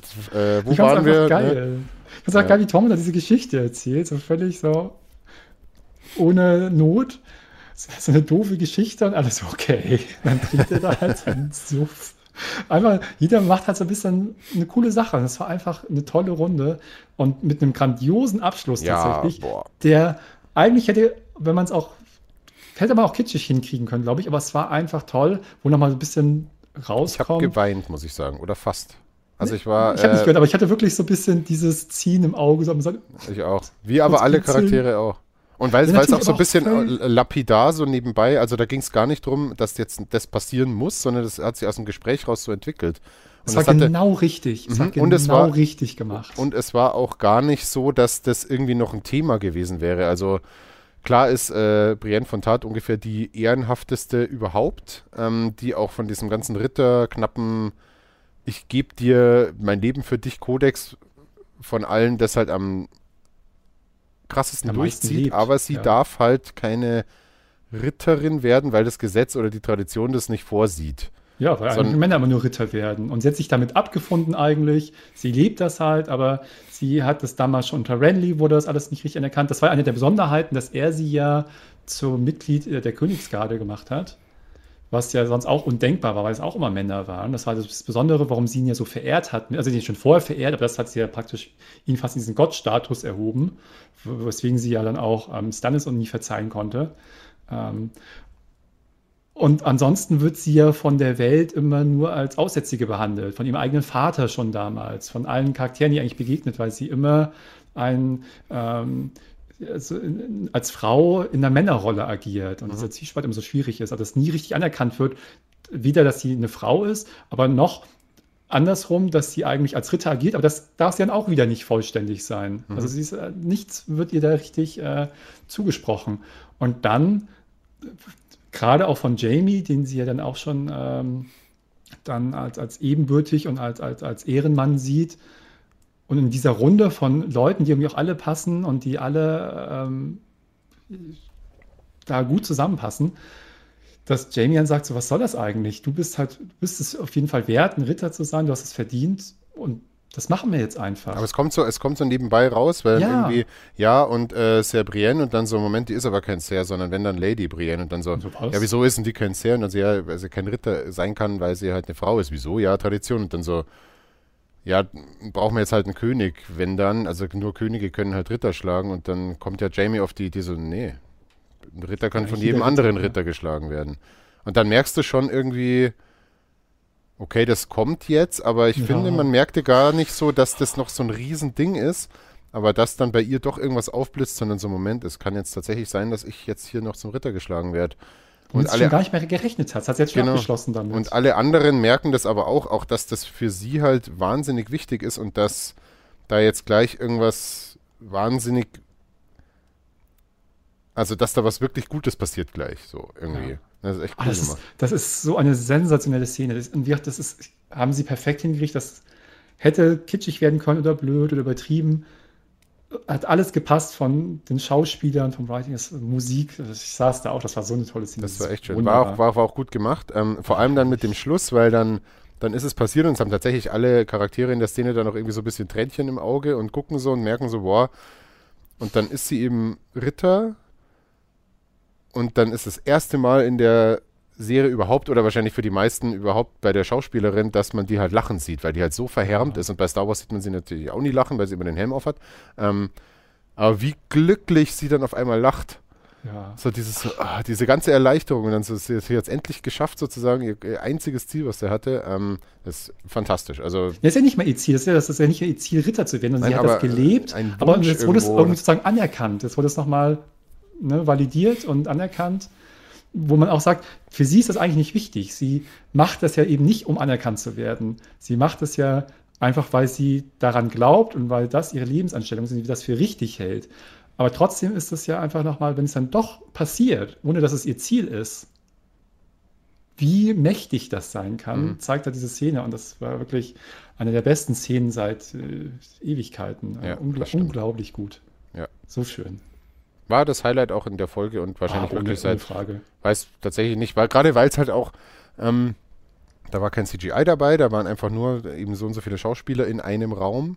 Und mhm. die meisten Serien sind dann am stärksten, wenn es kammerspielig wird, auch wenn es nur in einer Szene ist. Aber wenn man die Leute einfach mal ihre Rollen spielen lässt, wenn sie gut geschrieben sind, ähm, ein Beispiel vielleicht mal kurz, wer Mad Men gesehen hat. Die beste Folge in Mad Men ist, die heißt äh, Der Koffer und die findet in dem leeren Büro statt und es kommen genau drei Personen drin vor.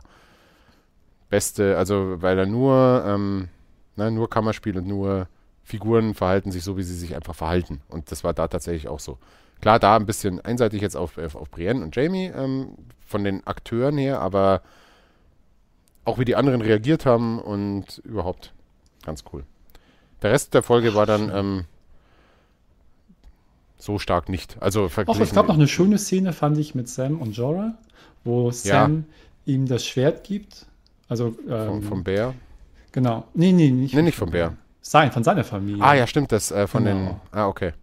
Genau. Nee, Longclaw, ah, richtig, okay. Longclaw ist ja eigentlich das, das Schwert der Familie Mormont. Das ist ja, was der Lord Commander Mormont hatte. Und das hat ja John gegeben damals. Longclaw. Ja, stimmt, ja, ja. Okay. Das ist ja mit der Bärentatze.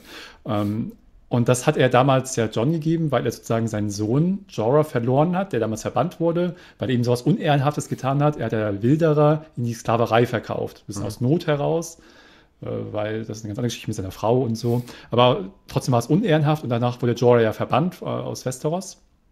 Und Lord Mormont hatte keinen Sohn mehr und hat er dann ein bisschen als Lord Commander John als sein Ziehsohn angenommen. Und das wurde ein bisschen am Ende dann nochmal äh, in Stein gemeißelt, als er ihm das Familienschwert Longclaw gibt. Und jetzt die andere Szene ist dann halt, wo jetzt äh, Sam die Waffe aus seiner Familie hat, aber sein Vater ist tot, sein Bruder ist tot und er sagt es auch schon selber, vorher in einer anderen Szene, wo er mit seinen ehemaligen Night's Watch-Brüdern auf der Mauer steht, sagt er auch schon mal, ja, ihr müsst mich jetzt auch nicht immer für den letzten Deppen halten. Ich bin mhm. jetzt der Erste, der damals so ein White umgebracht hat. Im Gegensatz zu dir war ich auch schon mal bei einer Frau im Schlafgemach. Ja, genau. Also, ja, ich, bin jetzt hier, ich bin jetzt hier ne, manchmal so ein, bisschen, so ein bisschen dick und unsportlich und so, aber ich bin jetzt auch nicht der letzte Depp. Mhm. Aber in der Sinne erkennt er trotzdem an, so ein großes valyrisches Schwert zu führen, so ein Zweihänder, ist jetzt trotzdem nicht ganz mein Ding. Und deswegen, ich habe, ähm, ich wurde von deinem Vater, also von Joras Vater, der hat mich damals unter seine Fittich genommen, hat viel dafür gesorgt, dass ich jetzt zu der Person geworden bin, die ich heute bin, weil er mich geglaubt hat.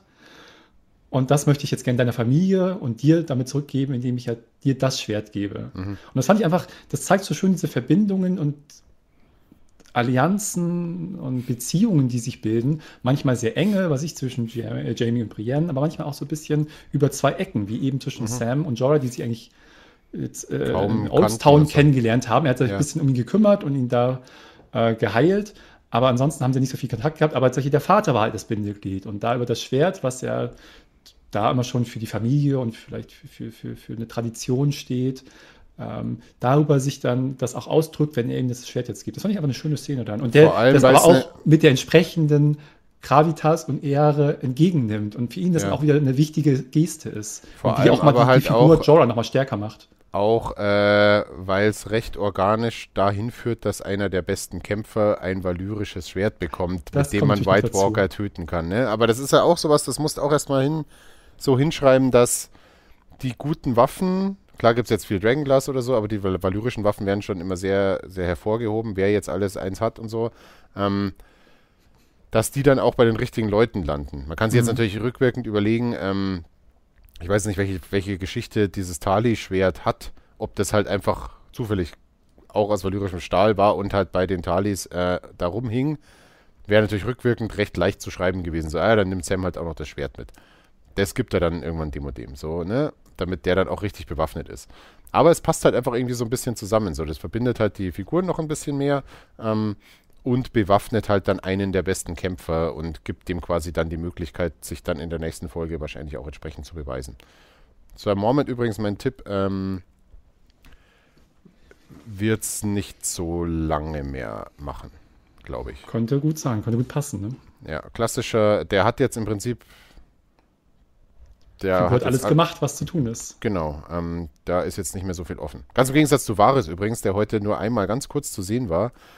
Und ähm, ich bin wirklich, also ich hoffe es immer noch, weil ich halt allgemein die wahre Littlefinger-Geschichte, ähm, so diese ganzen, die, die reinen politischen Durchdenker von allem immer super fand. Wahres kam jetzt viel zu kurz, auch in der letzten Staffel schon, der war schon gar nicht mehr lange in, Erschau in Erscheinung. Aber ähm, er ist halt einer von diesen super cleveren Köpfen und er wäre vielleicht nicht mehr dabei, wenn er nicht noch irgendwo, und wenn es nur für eine Szene ist, nochmal ähm, was aus dem Hut zaubert. Da freue ich mich schon drauf, aber jetzt lassen wir mal die Schlacht passieren und dann sind es immer noch drei Folgen und da kann der dann wieder auftrumpfen mit dem, was er kann. Kämpfen ja. wird er wahrscheinlich nicht. Was war das mit äh, Liana Mormont, Lady Mormont, die, das habe ich nicht so ganz verstanden, weil ich irgendwie abgelenkt war oder so. Was hat die zu, zu Sam Mormont gesagt? Die ja irgendwie Cousins sind oder Sie ist auf jeden Fall jetzt die Anführerin des Hauses, aber sie sind ja auf jeden Fall verwandt aus dem gleichen Haus. Ach so, als sie da stehen, die Kleine. Was sagt ihr dann ja, so? Ja, das, das, das, war, das war so eine Szene, die ja ein paar Mal in verschiedenen Konstellationen in der Folge vorkam. Immer irgendjemand ähm, will nicht in die Krypta, soll aber in die Krypta und geht dann oder geht dann eben nicht. Fand ich dann irgendwie, okay. das, das hat sich irgendwie drei oder vier Mal wiederholt. Irgendwie einmal mit dem kleinen Mädchen und einmal mit Sam und einmal mit der äh, kleinen Lady Moment und einmal mit noch irgendjemand anders.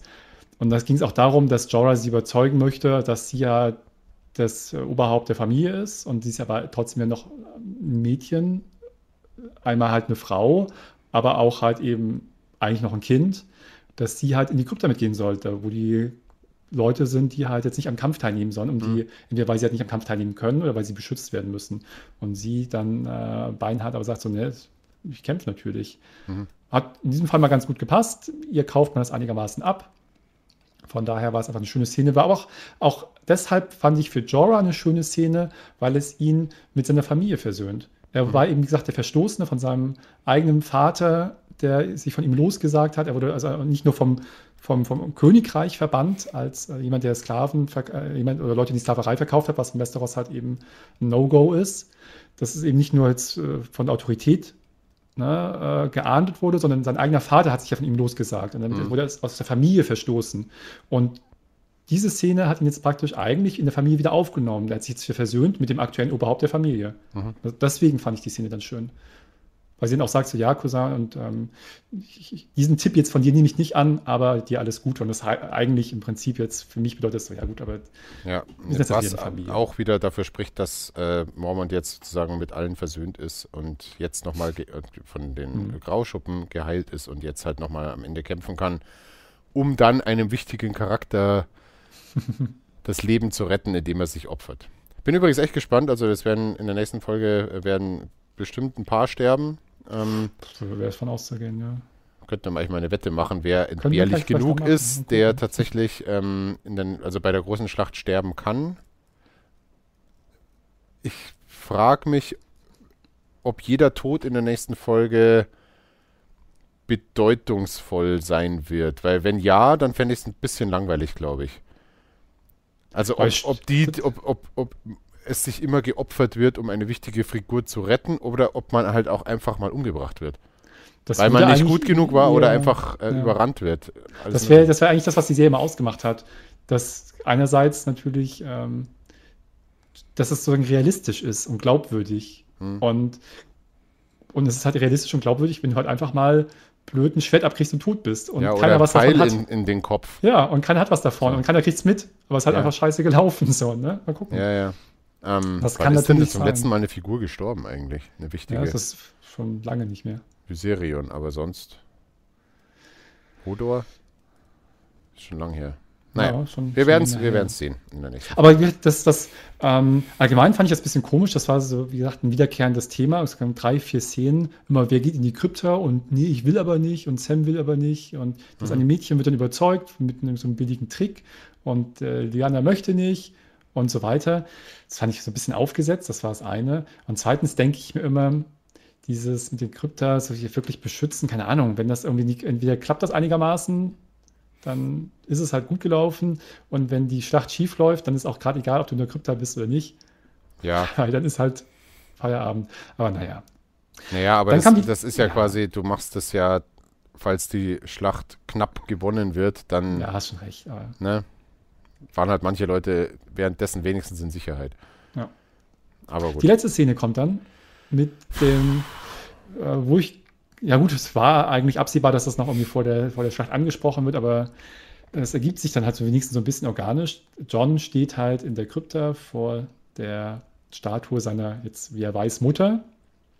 Und Danny kommt dazu und fragt, wer ist das denn? Und dann kommt es halt raus, dass wer er ist, dass er eben nicht der Bastard von Ned Stark ist, sondern dass er eigentlich der rechtmäßige Thronerbe ist in der Targaryen-Linie, weil er Sohn von Rhaegar ist und äh, ja, Wobei er das schon sehr deutlich, äh, war auch irgendwie komisch, er verifiziert das dann, weil es zwei Quellen gibt. So, Bran hat das gesehen und Sam hat davon unabhängig, also wir haben zwei äh, unabhängige Institute befragt, ähm, hat das dann auch noch in einem alten Buch in Old Town, wo weise Sachen drin stehen, auch noch bestätigt. Also ist jetzt so.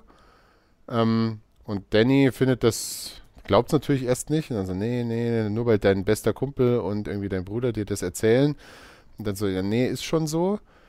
Und dann, ganz komisch gespielt oder komisch geschrieben, dann sagt sie ja, ja, aber dann wärst du ja der rechtmäßige Thronerbe der Targaryens, so, weil du der älteste männliche Nachkomme bist.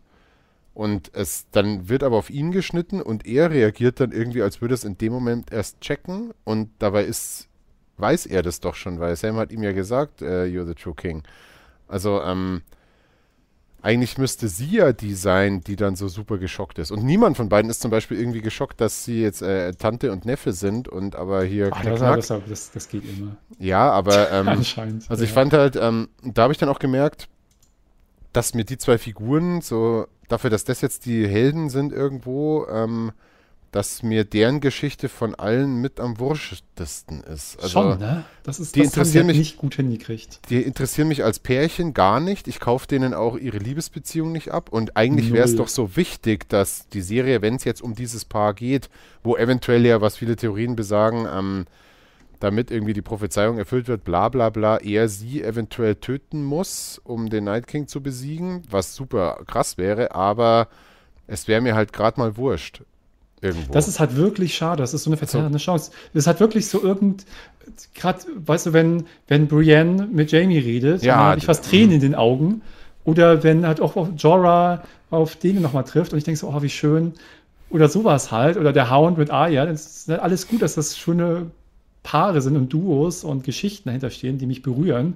Aber diese, muss ich sagen, dahingeschriebene oder hergeschriebene Beziehung, mhm. die eigentlich ja diese Entwicklung, dass die zusammen sind, der Reveal, wer er eigentlich ist, dieser Konflikt, dass das so ein, eigentlich jetzt der zentrale und, und, und, und wichtigste Punkt jetzt dieser Geschichte ist, ist es, wie du sagst, die Geschichte, die mich mit am kältesten lässt. Mhm. Wo ich mir denke, so, ach ja. Nicht nur mit, das liegt, das liegt an allem gar zusammen. nicht mehr. Das liegt an allem zusammen. Ich bin auch nicht ganz sicher, wie auch da ist, es ist ein gewollt, weil ich denke auch, wie du sagst, man kauft diese Liebesgeschichte auch null ab. Die haben sich mal geküsst am Wasserfall, aber das wirkt auch schon überhaupt. Da ist keine Spannung in der Luft, da ist keine Zuneigung zu spüren, da ist keine Intimität irgendwie. Da gab es auch, auch gar ihr, kein, da gab's auch gar kein Overcoming von irgendwas Nein, ähm, und die Liebe siegt so, sondern ja, okay, die, äh, die, es waren ja nicht mal irgendwie, was ich, wenn jetzt, wenn jetzt Cine Lannister wäre zum Beispiel, dann wäre es halt schon krass. Oder wenn Sansa sich wirklich in den Lannister verliebt hätte. Irgendwie sowas, wo halt die Häuser, die am, so Romeo, Romeo und Julia mäßig, die am mhm. meisten mhm. Antagonisten waren, wenn das dann ähm, alles überwerfen würde, so, sie haben sich halt ja. jetzt nur mal verliebt, was willst du denn machen? So wie es ein bisschen bei Jamie und Brienne ist, auch wenn das eine andere Art von Beziehung ist. Mhm. Ähm, aber da ist es halt so, ja, die, die, die ja, Drachenfrau und er und dann sind sie halt, da ist es sogar wurscht, dass, dass die verwandt sind irgendwie. Ja. Die sind beide jung, die sind beide schön, sind beide irgendwie die Helden und dann sind sie auch noch verliebt und ich habe das denen aber die ganze Zeit nicht, nicht abgenommen ab. so. Und dann ist es mir auch äh, ehrlich gesagt egal, was mit denen dann passiert ja. so. Wären die ersten beiden, wo ich sagen würde, wenn die, wenn es die erwischt, und das wäre dann zum Beispiel obergeil, aber das werden sie nicht machen, wenn es die jetzt beide in der nächsten Schlacht einfach erwischt.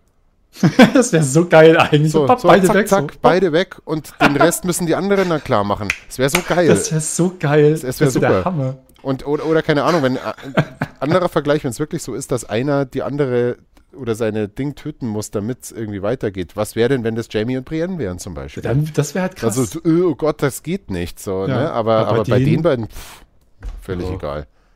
Auch, auch das, Kauft, das ist nehm, nehmt euch ein Zimmer geht nach Dragonstone, Tür zu. Ja, aber es ist halt nicht mal, nehmt euch ein Zimmer. Das ist ja nicht mal, das ist ja keine Spannung zwischen, keine Intimität. Auch diese Szene, da kannst du ja beides darstellen. Die reagiert ja null darauf, dass sie auch, man hat ja auch nicht das Gefühl, dass sie sich irgendwie zu John hingezogen fühlt oder ihm mhm. nahe fühlt, sondern sie eigentlich auch. Die schaut ihn halt so an mit ihren riesen Augen und dann so, aber dann bist du ja der Thronfolger. Ja, genau. Und er das so, ist halt.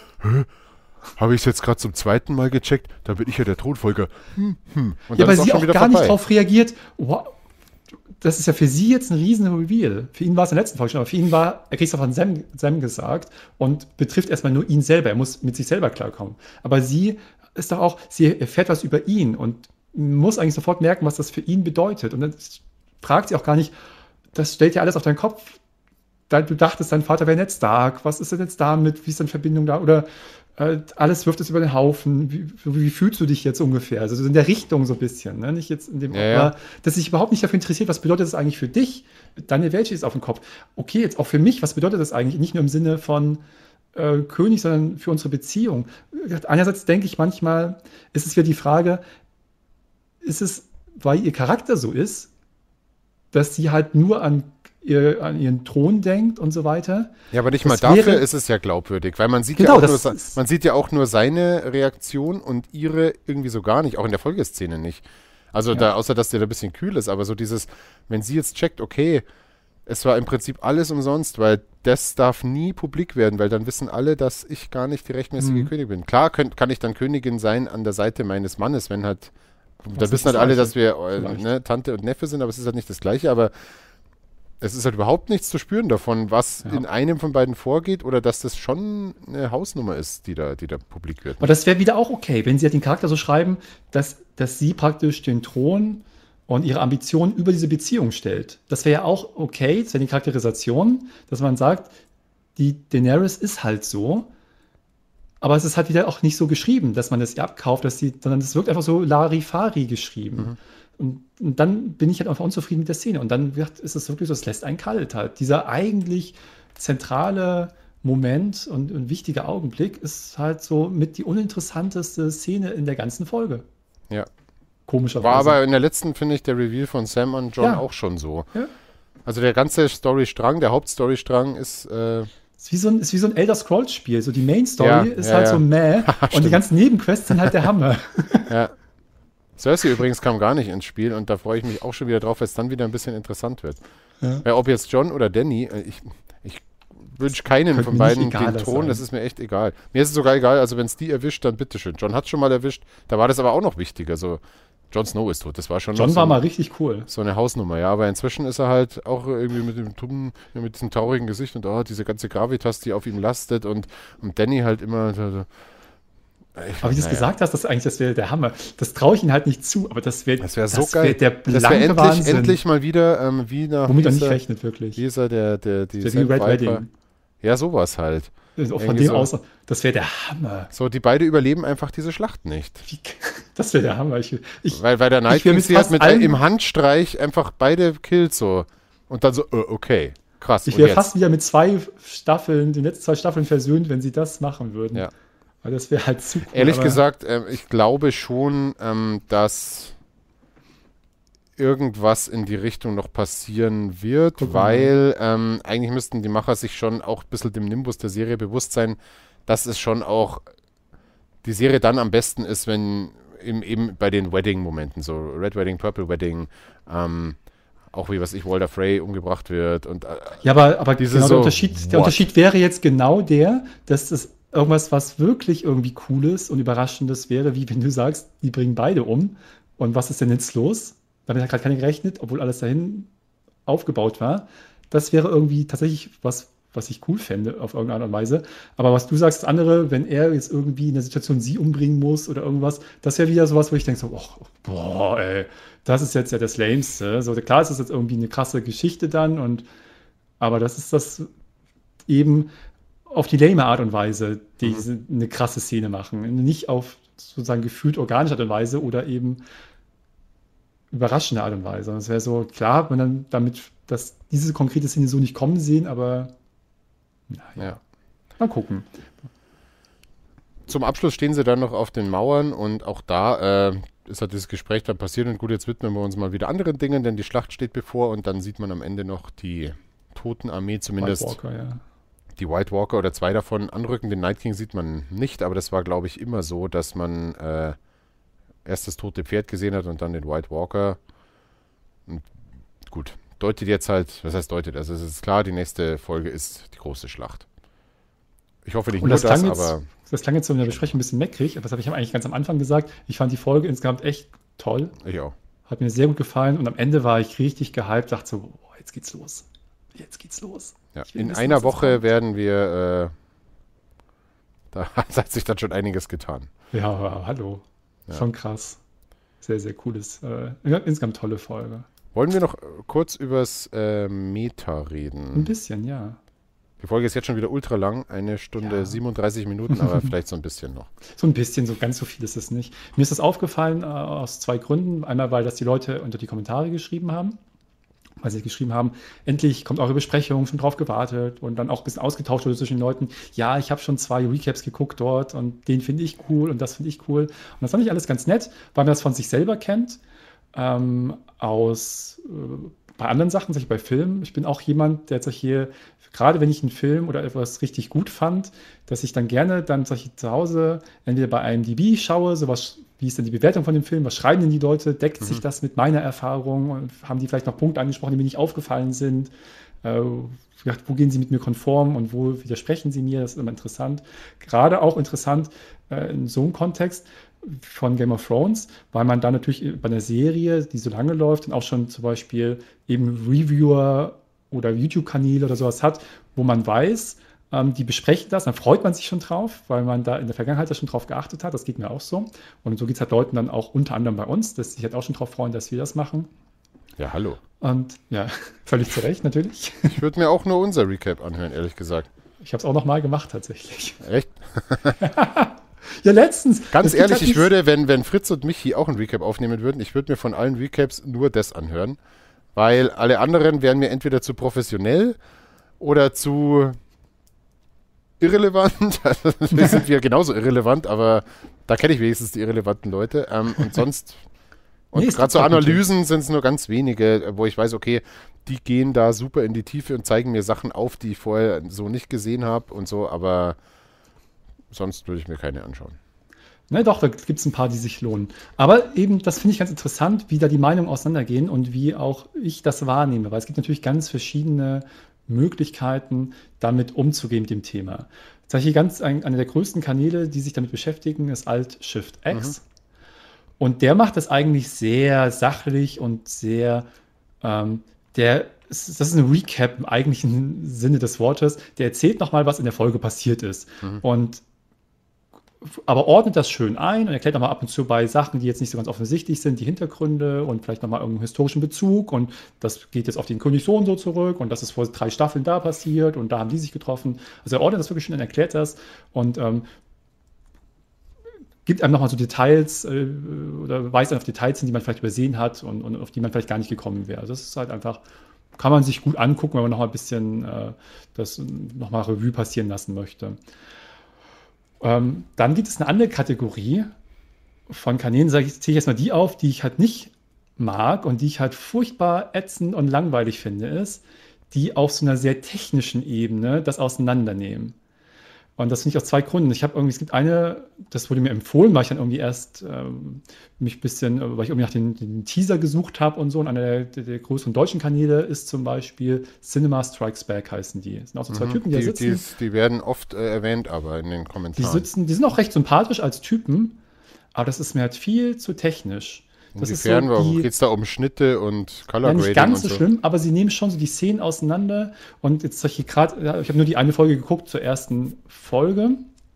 Und da haben sie sehr drauf äh, abgehoben, wie viel Rückbezüge das hat, was du angesprochen hast zum Anfang der ersten, mhm. überhaupt allerersten Folge, dass dieser Einzug des Königs und ein Kind klettert auf den Baum und beobachtet den Einzug und ist äh, erfreut und diese Szene ist ein Callback dazu und so weiter.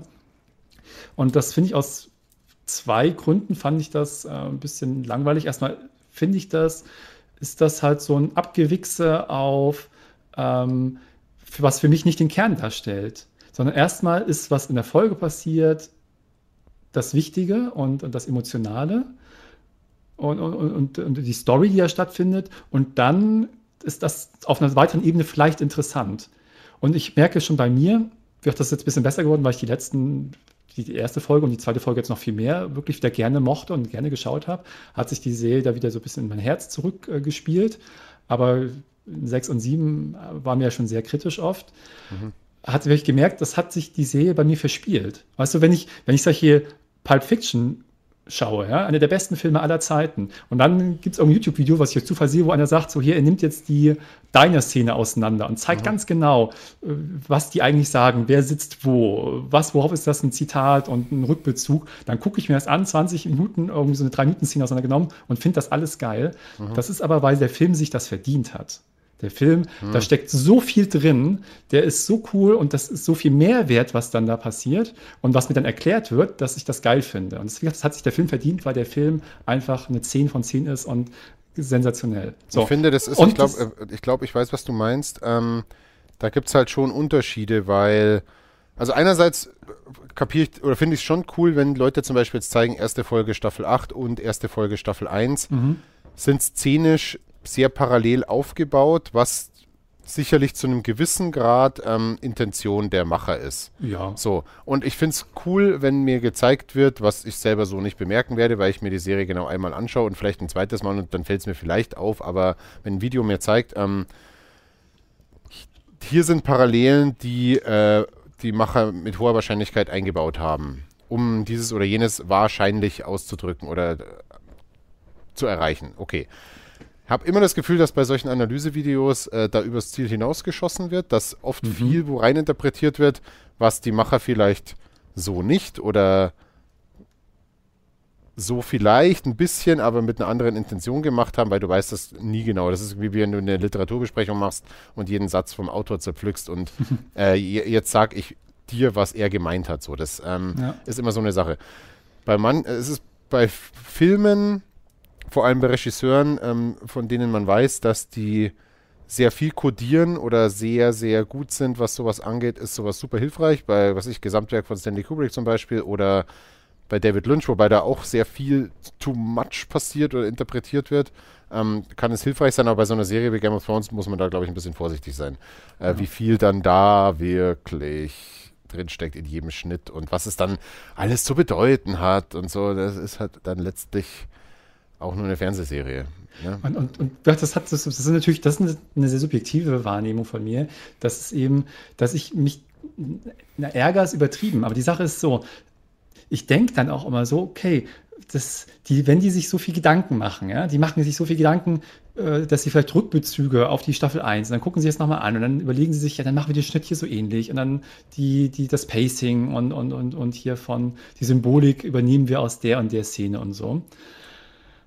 Aber gleichzeitig halt so grundlegende Fehler machen, wie, wo ich ja denke, warum ist der Dialog so scheiße geschrieben oder warum ist Wie schafft hier, es euer Heldenpärchen ja. ähm, nicht Wieso fühlt man bei denen nichts? Ja, genau. Und das ist das halt dann. Und bei allen anderen halt schon. Das hat sich halt die, die Serie nicht verdient. Und dann, das ist halt wie so, weißt du, so ein, so ein Penner, der sich irgendwie einen Anzug angezogen hat und hier ein Einstecktuch, aber er stinkt halt immer noch und hat sich halt seit drei Wochen nicht geduscht. Dann denke ich mir, der, der hilft dir der Anzug gerade auch nichts. Ja? Weißt du, das, das übertüncht nicht, dass das andere problematisch ist. Und so ist es bei der Serie auch. Wie so schön es jetzt alles ist, das ist auf einem ganz anderen Niveau ähm, jetzt als irgendwie Staffel 2, 3 oder so es ist jetzt cool, aber trotzdem sind auch so doofe Sachen drin. Und dann, das ist dann so ein bisschen kleinlich von mir, will ich gern zugeben, und ist auf jeden Fall so, dass ich dann denke so, ja, das ist mir halt gerade scheißegal, ob ihr Rückbezug auf die erste Folge nimmt. Macht erstmal eure Hausaufgaben mit den Basics und ja, dann ja. dürft ihr das machen. Und dann vorher nehme ich das gar nicht wahr. Habt ihr nicht verdient. das ist natürlich den scheißegal. Ja, das, ist ein bisschen kindisch, aber. Klar sind, ähm, äh, ein Showrunner äh, kann halt auch nur so und so viele Fäden gleich gut beisammen. Ja, dann, macht aber halt die, dann macht halt die wichtigen Sachen gut und nicht den, den, das Drumherum. Ja. Denke ich mir halt. Und, und das ist natürlich, das ist eine kleinliche Sache. Das ist nicht alles ein Kubrick-Film. Deswegen ist es halt, das ist natürlich, das ist halt meine ganz persönliche Wahrnehmung und äh, wird halt dann von mir geteilt und vielleicht zu anderen Leuten. Aber deswegen kann ich dann mit solchen, ähm, wie gesagt, finde ich dann irgendwie so Abgewichse auf solchen Details, kann ich nichts anfangen, weil das halt für mich den Fokus auf völlig falsche Sachen legt. Das, ist, das ist Aber das Schöne ist das doch, kann dass, ein cooler dass Bonus es, dass sein. es beides gibt. Ja, genau, das ist ja, das, also das auch kann sich ja alles geben. gegenseitig ergänzen. Genau. Deswegen schauen ja die Leute viel Recaps. Die schauen halt von Cinema Strikes Back das an, dann schauen sie von Marco recht kondensiert bei Nerdkultur, was er übrigens auch fantastisch macht. Immer diese, der macht dann ein 15 Minuten Video, was halt fantastisch geschnitten ist und der bringt halt das dann schon irgendwie auch auf den Punkt, was er zur jeweiligen Folge sagen will mhm. und so.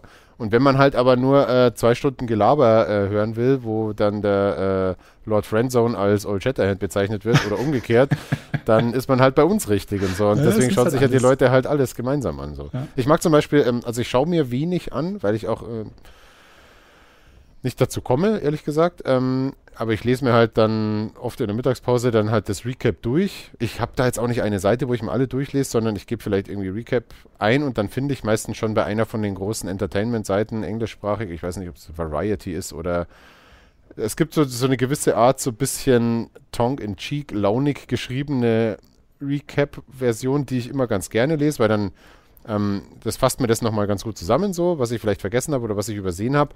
Aber man merkt schon, dass halt, da würde zum Beispiel der O'Chatterhand auch als Lord Friendzone bezeichnet werden. Also ein bisschen so, was halt diese ganze Ernsthaftigkeit und Schwere rausnimmt. Das ja. tut so Dingen auch nicht unbedingt gut und da, da haben wir jetzt dieses Jahr mit, mit dem letzten ähm, Infinity War Endgame, ähm, Infinity War Endgame, Marvel Endgame, nee, Infinity War Endgame heißt er, glaube ich, oder? Nee. Avengers Endgame, so heißt er genau. Infinity War Endgame.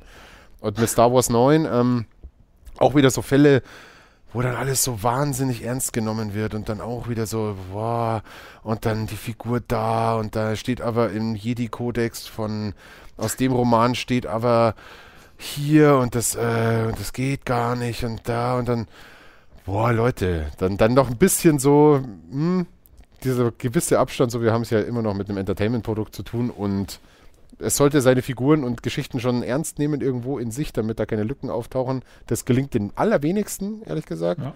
Ähm, und dann muss man vielleicht auch ein bisschen die Distanz aufrechterhalten und sagen, okay, äh, dann kann man sowas wie Game of Thrones, egal äh, ob da was da jetzt alles auf dem Spiel steht und wie ergreifend das teilweise ist und die Figuren und bla, aber es ist halt dann letztlich auch nur eine Show. Und da kann man auch ein bisschen witzig drüber sprechen und muss nicht immer alles zerlegen. Ne? Bei witzig, bei witzig möchte ich am wenigsten noch zwei gute Sachen empfehlen, äh, die Game sehr schöne Red, äh, Recaps machen. Und das ist einmal Red Team Review heißt das, ein Kanal. Der macht das sehr, sehr cool. Der macht das sehr fundiert, aber kritisch, aber auch nicht überkritisch. Also der finde, der macht das eine sehr gute Balance. Ähm, der hat auch, so hier sich, der ersten Folge hat er irgendwie 8 von 10 Punkten gegeben. Also das ist jetzt nicht, dass er alles scheiße findet. Äh, aber spricht sehr gut ähm, Kritikpunkte an, sagt gute Sachen, auch sehr fundiert, also was bei uns jetzt in diesem Maße überhaupt nicht stattfindet. Was ich, der, der kennt die Bücher wirklich sehr, sehr gut und kann nochmal Rückbezüge auf Staffel 2 und dann hat den Charakter, der Charakter dies und das gemacht. Also da hat er wirklich nochmal sehr fundiertes Wissen. Ganz, ganz toll. Ähm, und ähm, das andere ist ja äh, Jacob Preston, nee, Preston Jacobs heißt das, glaube ich. Äh, und das ist, das ist halt richtig witzig auf so eine bisschen schon überdrehte Art und Weise. Der macht sich, hat da schon sehr drüber lustig. Der hat auch so eine, ähm, der hat es praktisch so, dass er Charaktere aus der Serie nimmt, die die Serie kommentieren. Also praktisch mhm. den, den Bran und, und noch ein paar andere Figuren und natürlich völlig überzeichnet, die über die Serie reden. Und der Night King sagt dann nochmal was zu der Szene und so. Das ist halt schon ähm, wenn man vielleicht zum ersten Mal irgendeine Folge guckt, ist das ein bisschen komisch, weil diese Charaktere auf eine bestimmte Art und Weise funktionieren, die er so überzeichnet nutzt als Kommentatoren. Ähm, aber wenn man die kennt, ist das richtig witzig und trotzdem hat er super viel Ahnung. Also der kennt mhm. gerade die Bücher sehr gut und der ist sehr kritisch und überspitzt da sehr viel, aber ist wirklich sehr intelligent und spricht auch Sachen, auf die ich nie komme, aber die wirklich, die er so gut argumentiert, sei es im positiven wie im negativen Sinne, dass ich immer denke, ganz schön cool. Also das ist ein Winkel, aus dem ich es noch gar nicht beobachtet habe. Und äh, da immer neue Aspekte aufzeigt. Und die zusammen, was auch noch sehr cool ist, machen auch noch einen Podcast mhm. über, äh, über Game of Thrones. Das ist auch den, äh, auf deren YouTube-Kanalen zu finden. Also eins heißt Red Team Review und ich glaube, das andere, ich gucke ganz kurz, heißt Preston Jacobs. Ähm, Kannst du ja in die Show Notes hacken dann. Ähm. Ja, ich gucke mal. Ja, Preston Jacobs heißt das. das. ist sehr cool. Also die beiden Sachen findet man da auch da. Die machen das auf eine sehr coole Art und Weise. Der macht auch noch dann durchaus auch mal ernsthafte, also er hat auch ernsthafte Videos zu Game of Thrones gerade und so. Und die beiden sind, ich glaube, wenn man das so ein bisschen teilt, wenn man natürlich jetzt der Überfan ist, dann wird man natürlich auch ein bisschen bei uns nicht so zufrieden sein, weil wir auch eher kritisch sind. Und dann wird man auch mit denen nicht so zufrieden sein. Dann ist man vielleicht eher so wie mit Alt-Shift-X. Oder ich finde auch Cinema Strikes Back.